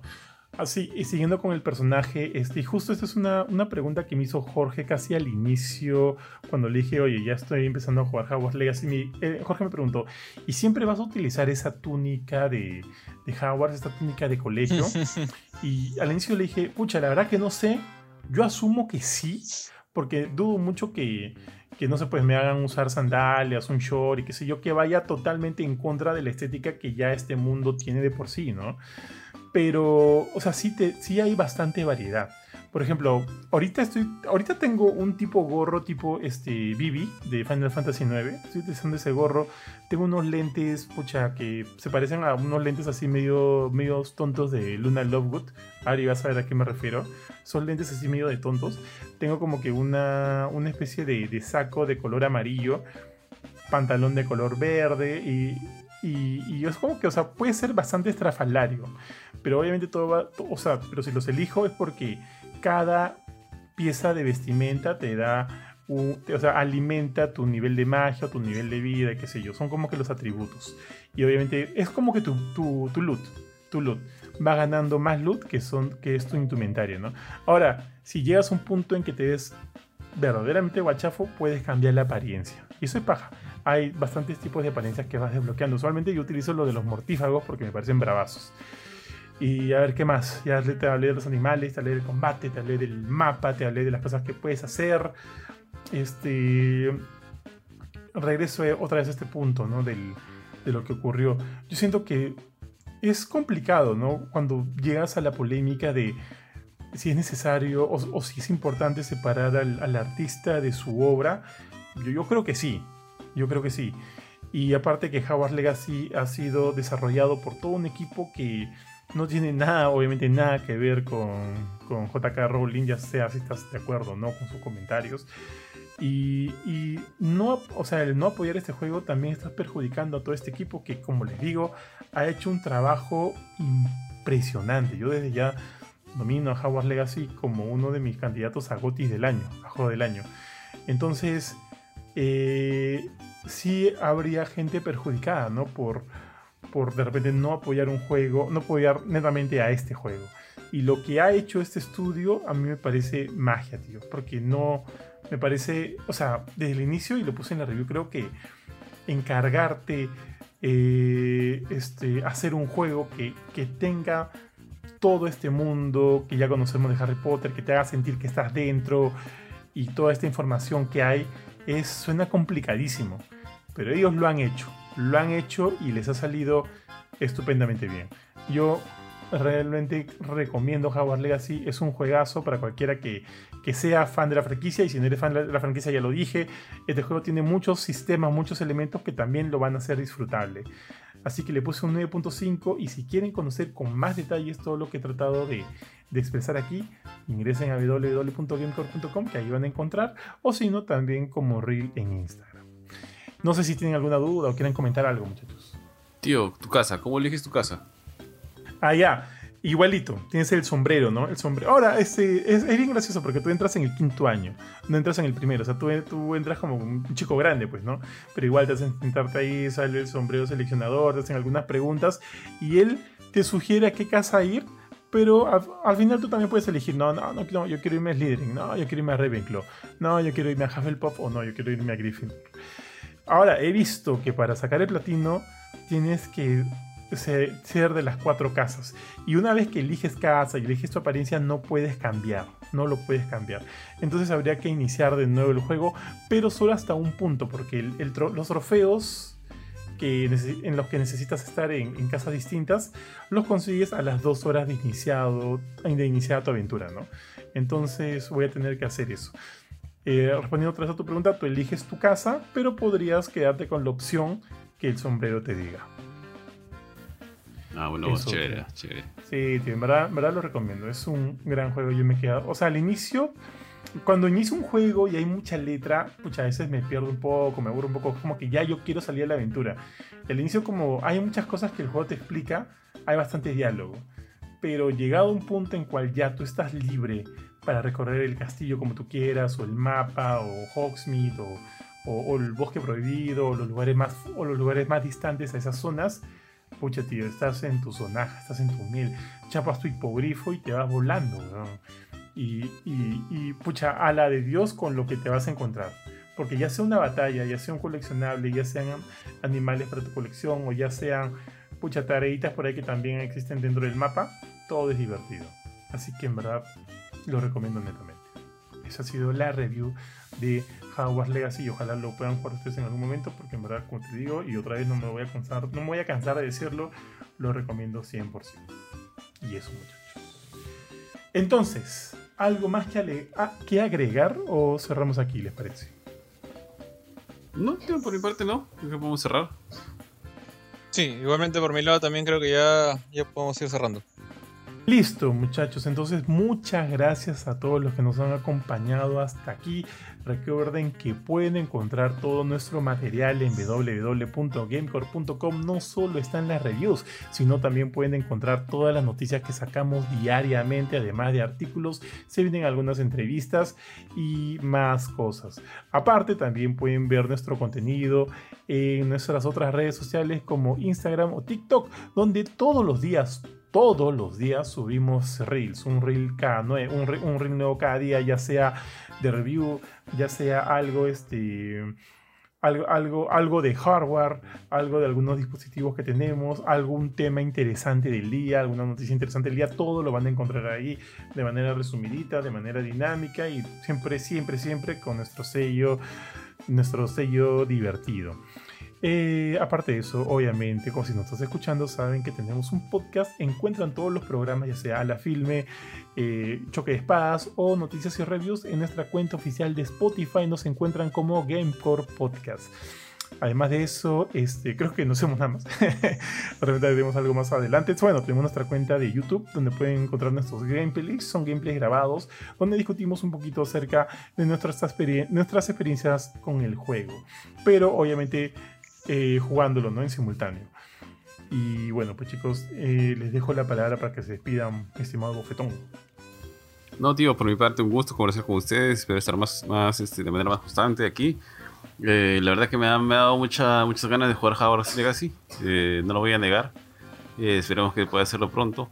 Luego de liberarme algunos pendientes. Pero igual, muchas gracias a todos los que nos acompañan. No se olviden que nos escuchen en Spotify. Y un fuerte abrazo. Chau. Eh, bueno, por mi lado, yo creo que soy aquel que, que menos sabe de, de Hogwarts Legacy. Pero chévere que, el juego haya salido bien. Eh, como, dijo Johan, hay cosas que. O sea, acá estamos para juzgar el juego. no, todo el tema político, el tema de la opinión de cada uno la tiene, la tiene clara, si no puede, puede buscar más información acerca del tema, ¿no? Eh, aparte de eso, gracias por, acompañarnos, por escuchar todo lo que hemos hablado, tanto, en las noticias como en los reviews. Pero igual visiten la página gamer.com, visiten todas las redes sociales que mencionó Johan hace un rato. Y nos vemos ya según en la filme o otras noticias y reviews muy pronto. Chau. Así es, y por si acá antes de que se vayan, voy a incluir aquí un audio que mandó Jorge acerca de su review de Forspoken. Así que si tienen un poquito de tiempo más están interesados en ese juego, no lo han jugado, quédense para escuchar a Jorge hablar de del juego del creo que sí, pues el último, no, no el último, pero uno de los últimos juegos de Square Enix. Ahora sí, muchachos, cuídense mucho, nos vemos en el próximo programa. Chau, chau. Bueno, pues ha llegado el momento de que seguramente es uno de los reviews más controversiales que, he hecho. No, no, sé qué tan controversial es la cosa, pero eh, estoy hablando obviamente del título que ha estado en boca de, todos, tanto de manera positiva como negativa esta última semana, que es Forspoken, lo último del equipo de Luminous Productions. Es, este es un estudio bajo la tutela de Square Enix, para quienes no sepan, son también quienes crearon o quienes desarrollaron Final Fantasy XV. Eh, obviamente el, director ya no, esta batalla no está con ellos, eh, el equipo es, es el mismo, digamos, pero con otras cabezas. Y de hecho esto seguramente algunas personas nos dicen Final Fantasy XV, eh, el juego no salió tan bien, a pesar que a mí personalmente Final Fantasy XV me gustó hasta antes de perder el, mundo abierto, hay una parte en la que ya te vas eh, en floro linealmente, ya no es tan chévere. Pero aparte de que el sistema de batalla sí le faltaba bastante para ser chévere, eh, el juego sí era, me parecía bueno. No excelente, pero bastante bueno. Entonces, cuando anunciaron que el mismo equipo estaba haciendo otro juego, y, ya sin todo el roche de Final Fantasy Vs 3, eh, los 10 años de espera, todo esto, se, digamos, era lo que daba un, buen augurio, al menos en mi opinión. Eh, lamentablemente, cuando jugué el demo, ese buen augurio no fue tan bonito.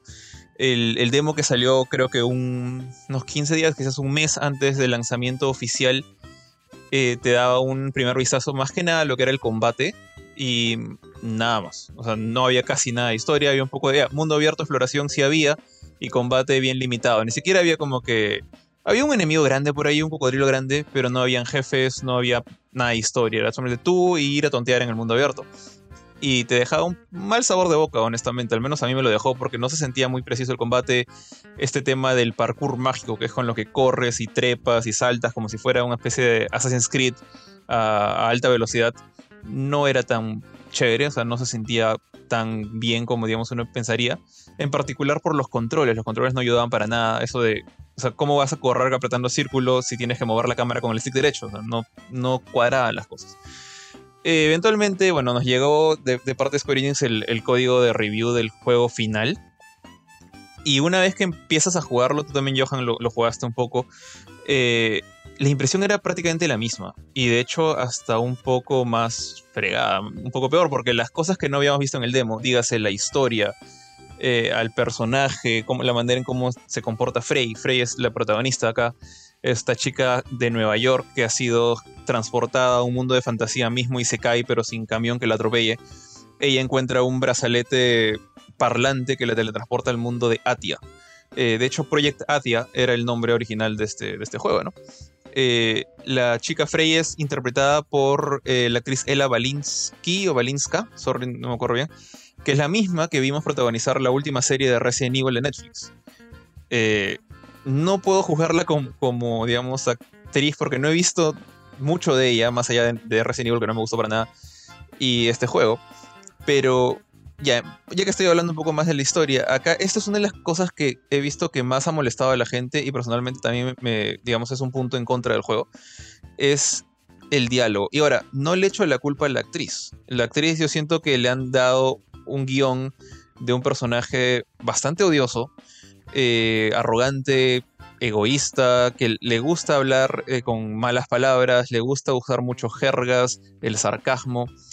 Eh, muchas de sus, de sus bromas hacen referencia a cosas neoyorquinas que, digamos, tú o yo como jugadores, eh, en particular de repente la gente de Estados Unidos, conoce, conoce eh, referencias a la vida en Nueva York. pero la gente con la que Frey interactúa, que son gente del mundo de Atia y su brazalete, no saben nada de eso. Entonces muchas de sus bromas terminan siendo pues chistes tontos que no dan risa, eh, referencias a asesinos seriales, a, la manera en que consiguió la magia, diciendo que ella puede hacer todo ahora. Siento que es un personaje bastante, bastante molesto al comienzo. Y no solamente empieza, digamos, desde este punto de vista eh, poco pedante la historia, sino que también el gameplay con el que comienzas, que es eh, justamente este gameplay mágico que tienes unos poderes de utilizar el elemento tierra, o sea, básicamente lanzar piedras con tu mano, son bien, bien monces al comienzo, bien, básicos.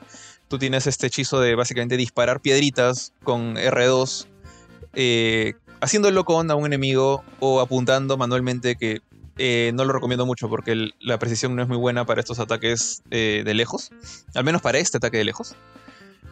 Y mientras haces eso, tienes que estar utilizando tu parkour mágico, esta habilidad con el círculo que mencioné hace un rato, para hacer dashes y saltos y evadir ataques. Todo se ve se ve espectacular. La verdad es que eh, la chica es súper acrobática, puede disparar, hacer un mortal en el aire, disparar de cabeza y golpear al enemigo. Todo eso se ve bien. Pero a nivel de, jugar no se siente que estés haciendo algo muy chévere porque yo lo jugué en hard, particularmente acabé todo el juego en hard, y los enemigos se sienten como, eh, al comienzo, se sienten como esponjas de balas, como le dicen. Entonces tú le metes piedras, piedras, piedras, eh, y casi no les duele. A veces, y para cargar tu poder, por ejemplo, te demoras un rato y si haces una evasión, esa carga se pierde. Entonces, hay algunas cosas que no se sienten bien al comienzo. Y ahora, todo esto que he dicho, o sea, no he dicho nada bueno del juego más allá de que se ve muy bonito, se ve espectacular a nivel de animación y visuales, y eso lo mantengo. De hecho, visualmente el juego es precioso. Lo único raro quizás son los rostros hiperrealistas de los personajes, que a veces tienen unos gestos bien extraños más que nada porque tienen estas caras son escaneadas de, actores con, con eh, rasgos bien realistas, ¿no? Entonces tú ves narices que son más grandes, son gruesas, ojos saltones, cosas que ves en una persona real que, no esperarías en un juego, digamos, un Final Fantasy donde todos son bonitos. Acá ves mucha gente que no es necesariamente visualmente bonita, ya no sé si a, a quién le voy a molestar eso, a mí no me molesta, pero sí me, parece un poco raro cuando abren la boca y te sonríen y te muestran esos dientes de Sonic, eh, de Sonic feo. Te descuadra un poco. Pero más allá de eso, el juego es bien bonito. Visualmente, vamos a cerrar la parte visual ya. Visualmente es bien bonito. Está lleno de efectos especiales. Eh, ya mencioné solamente una de las magias, pero consigues cuatro sets de magia, que son, eh, bueno, la de piedra, la de fuego, la de agua, y la última por temas de spoiler no puedo mencionar de qué, va. Es una magia verde, nada más voy a decir que, no es lo que creen. Que todas ellas son mucho más vistosas que la magia de tierra. Y acá voy a hacer justamente el, salto a la siguiente parte. Eh, el juego tiene este gran problema. Todo lo que he dicho hace un rato, y por lo que la gente lo, ha vapuleado, por lo que algunos medios le han puesto 6, 5. Eh, yo, como si han visto mi review en, en la web, le puse 8 y hay gente que dice que sí, fuiste muy generoso, eh, le has regalado nota, te han llovido maletines. No me llevo ningún maletín, no me han dado ni un sol, nada por hacer este review más allá del, del- del juego anticipado. Eh, que ojo, ni, ni siquiera digamos. hace- Bueno, ¿cuánto tiempo? Sí, nos dieron como buen tiempo, nos dieron como dos semanas antes. Pero justamente gracias a esas dos semanas, y acá creo que. Personalmente creo que Square, con- cometió, Square Enix cometió un error al no dárselo a más gente con tiempo anticipado. Porque ahorita siento que hay mucha gente que está lanzando sus opiniones tras jugar las primeras, no sé, 3, 6, quizás hasta 2 horas de juego. O gente que lo juega en Steam y, lo- y manda el refund después de la, primera media hora. Eh, justamente porque muy poca gente tuvo la chance de jugar con tiempo esto y pasar una campaña que toma más o menos unas... Dijeron 30 horas, no es cierto. En en 20, 22 horas te la puedes acabar. Si te pones a hacer los side quests, que no son muy chéveres, honestamente, son más cosa de ir y buscar eh, magia extra. Hay, magias, digamos, secretas ahí regadas por el mundo, o ítems que son con estas capas que tienes, o los collares, que es el equivalente a la armadura de un RPG normal, que te da buffs o habilidades especiales que mejoran tu poder mágico o, diferentes cosas como tu cantidad de vida, etc. Eso lo puedes conseguir y, eso puede aumentar el tiempo de juego hasta unas qué sé yo, unas 28 horas. Quizás, quizás ahí yendo al, al máximo, tratando de sacar el platino, puedes llegar a las 30. Pero no llega a 40 horas, creo yo, salvo. Quién sabe, quizás con el DLC que dice que va a salir a final, final de año. Pero ahora sí, una vez que has sobrevivido a esas primeras fácil 8 a 10 horas, eh, con solamente tu primer set de magia y quizás el segundo, depende de qué tanto rush, rushes, puedes conseguirlo quizás a las 6, 7 horas que es cuando después de la pelea con la primera gran jefa de la historia, que te da ese, se- ese segundo set de magia, ahí las cosas cambian. Y, cambian para mejor así, ma- maleadamente. Porque la segunda magia que consigues, que es la de fuego, te abre, digamos, el camino a más habilidades como... las- de hecho, varias de mis habilidades favoritas están ahí. Eh, por ejemplo, tienes esta habilidad de prender un área en como un cerco de llamas y todo lo que está, todos los enemigos que están adentro de ese cerco de llamas reciben doble daño de tus ataques. Puedes invocar dos seres como hechos de fuego que te apoyan como pequeños summons, pequeños este, familiars que pelean a tu lado. Puedes también, ya, no tienes esas piedritas que, lanzas, que, que parecen los ataques de Infamous 1, que- pero en lugar de electricidad son piedritas. Ya no tienes eso, tienes una espada, una lanza y puños de fuego que son mucho más, eh, digamos, dinámicos. A pesar que al comienzo después de ocho horas disparando piedras, como que te cuesta acostumbrarte ahora a pegar de cerca. Una vez que entiendes cómo funciona esto y golpeas unas cuantas veces, luego te quitas para atrás haciendo un dash eh, súper acrobático con un mortal para atrás. Y todas esas cosas que antes eran solo visualmente flashy, ahora también sientes que las estás dominando. O sea, y, encender todo en llamas, ah, digamos, bajo tu control, se siente bien chévere. Ahora, una vez que has, hecho eso y también subes de level, eh, tu set anterior de, de piedras, consigues otras cosas como esta, este látigo de, de- Es un látigo de planta que golpea a un gran rango alrededor tuyo y todos los enemigos que golpean te dan vida a ti. O por ejemplo, ya no tienes que disparar piedritas así nomás, sino que puedes eh, poner una torreta en forma de planta que dispara a tu lado. Entonces, ya no tienes un set de habilidades bien limitado. Tienes un set de habilidades que ha crecido a través de estas 8 horas y otro más que crece súper rápido que combinados ya puedes hacer una serie de combinaciones bien chéveres. Otra cosa molesta que tenía al comienzo del juego era que durante esas primeras 8 a 10 horas hay varios enemigos que cuando tú le pegas con un- una pedrada dice resistant, o sea, es resistente al elemento piedra. Y no tienes otra magia, no tienes como pegarle de una manera que, no te aguante el golpe, simplemente tienes que piedra, piedra, piedra hasta que se muere. Una vez que tienes el fuego, te das cuenta, ah, este pata, que era resistente a la piedra, es débil contra el fuego. Y cuando tienes las cuatro magias, ya todo mundo tiene por lo menos una debilidad. eh, salvo uno que otro jefe. Entonces en ese momento ya puedes como que tratar de estar cambiando de magias constantemente hasta pegarle a, a la debilidad correcta. Eh, hay un boss, por ejemplo, que cambia sus debilidades. Entonces es bien chévere ese momento en que tú tienes que... No puedes confiarte del elemento que más dominas porque eventualmente se va a convertir en la resistencia del boss y tienes que estar usando otras cosas. Eh, entonces, en ese punto, para mí, el gameplay ya se volvió muy chévere. Honestamente, sé que tomó un chupo de tiempo, tomó 10 horas. eh, y eventualmente, cuando a las. Y acá es un poco raro, porque a las 12 horas, nomás 13 horas, ya tienes la tercera magia. Y a las 16 horas, o sea, 3 horas más, como que de 13 a 3 horas ya tienes más magia. E- Ese, ese gran, esa gran planicie aburrida al comienzo de 10 horas, empieza a subir de manera cada vez más violenta. Entonces, las últimas, la última mitad del juego se hace mucho mejor. Y yo creo que si en lugar de hacerte pasar por 8 horas para conseguir la segunda magia, te hubieran hecho pasar por, no sé, 3 horas, la cosa hubiera sido muy distinta. Y ahora, eso obviamente no es suficiente para darle un 8. Eso quizás sería suficiente para darle pues su 6.5, un 7, digamos. Pero, y esto no sé qué tanta gente ha llegado a verlo, y he visto que otros reviewers también opinan lo mismo que yo. Llega un punto, y esto es como a las 12, 13 horas recién, recién cuando tienes dos sets de magia, pasa una cosa bien importante, bien feeling en la historia, que le cambia la actitud a Frey. Eh, ella igual sigue hablando estupideces cuando estás corriendo por el campo y eso por suerte puedes entrar a opciones y apagar esos diálogos, porque son diálogos extra, no son parte de la historia. Son diálogos que, que la gente de Luminous pensó que eran graciosos, pero realmente son bien pesados. Pero si los apagas y solamente ves los diálogos de la historia, ves que este personaje madura un montón. Eh, o sea, le pasa algo bien drástico que, que está relacionado con su pasado, que al comienzo es un pasado cliché de la huérfana abandonada, aquí te das cuenta por qué es la huérfana abandonada y todo tiene más sentido. Y hay incluso, digamos, unas cuatro horas antes del ending, pasas, hay una escena que como que te hacen caminar entre recuerdos, que esto ya más feeling. En ese momento fue como que ya, acá la historia, un poco antes incluso de eso, eh, cuando matas a la, a la al segundo gran boss, a la segunda tanta, como se llaman las malas, la historia ya te engancha así feo. quieres ver lo que pasa con, con Frey después de eso. Y es eso combinado con el gameplay mejorado que ya, ya no era solo flashy, sino que yo sentía que controlaba esas explosiones mágicas a casi al milímetro.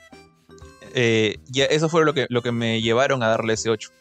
Ahora, entiendo si una persona le dice, no, estas 10 horas de inicio son no son, no valen la pena, digamos, para darle un 8. Quizás merece menos. Eh, y he visto, digamos, reviews bastante competentes, bastante este, sensatas, esa es la palabra, sensatas, que le han dado un 7 y estoy de acuerdo.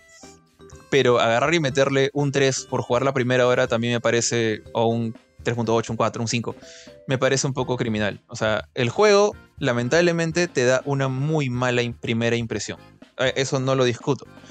Pero si le das suficiente tiempo y te quedas con él hasta el final, o por lo menos hasta el, el inicio del tercer acto, que son más o menos unas 13, 14 horas, el juego se dispara y se hace un gran, gran juego, la verdad. Este, no excelente, no sobresaliente, no impecable, nada de eso, pero por lo menos es muy bueno. Eh, y, y como dije, no solo crece en la historia o solo en el gameplay, crecen los dos. Eso junto con los gráficos que ya son bien bonitos y el performance, que este juego tiene loadings de menos de dos segundos, de un, de un punto a otro de viaje rápido. No, no hay animación, no hay pantalla carga, nada, te teletransporta en dos patadas del menú principal al juego también son dos segundos. No sé cómo han hecho esto, pero al menos en PlayStation 5, no puedo hablar de la versión de PC, en Play 5 funciona perfecto eh, a nivel de performance. Y también tienes este, la opción de jugarlo a 60 FPS o con ray tracing. Recomendación propia, jueguen los 60 FPS. Se ve mucho más fluido, mucho más bonito. Entonces, esa es mi conclusión. La verdad, es un juego que me, ha gustado, me ha enganchado, le, le he agarrado cariño. Voy a jugar el DLC cuando salga pero tienes que tenerle mucha, mucha paciencia. Con eso, digamos, cerraría mi, review de, Force, de Forspoken. También ahí están mis razones de por cuál subió la nota, porque si hubiera jugado solamente las primeras 10 horas le daba su 6. Y eso. Pero honestamente yo creo que se ha ganado un, como que un, buen lugar en, mis recuerdos. Eh, entonces solamente digo eso, ¿no? Si lo vas a jugar, vas a tener que tenerle paciencia. Eh, si no estás dispuesto a darle esa, paciencia, ese tiempo, ok, déjalo. No te vas a desesperar con las primeras 10 horas. Eh, sin más, chévere, gracias y les doy el pase. Chau.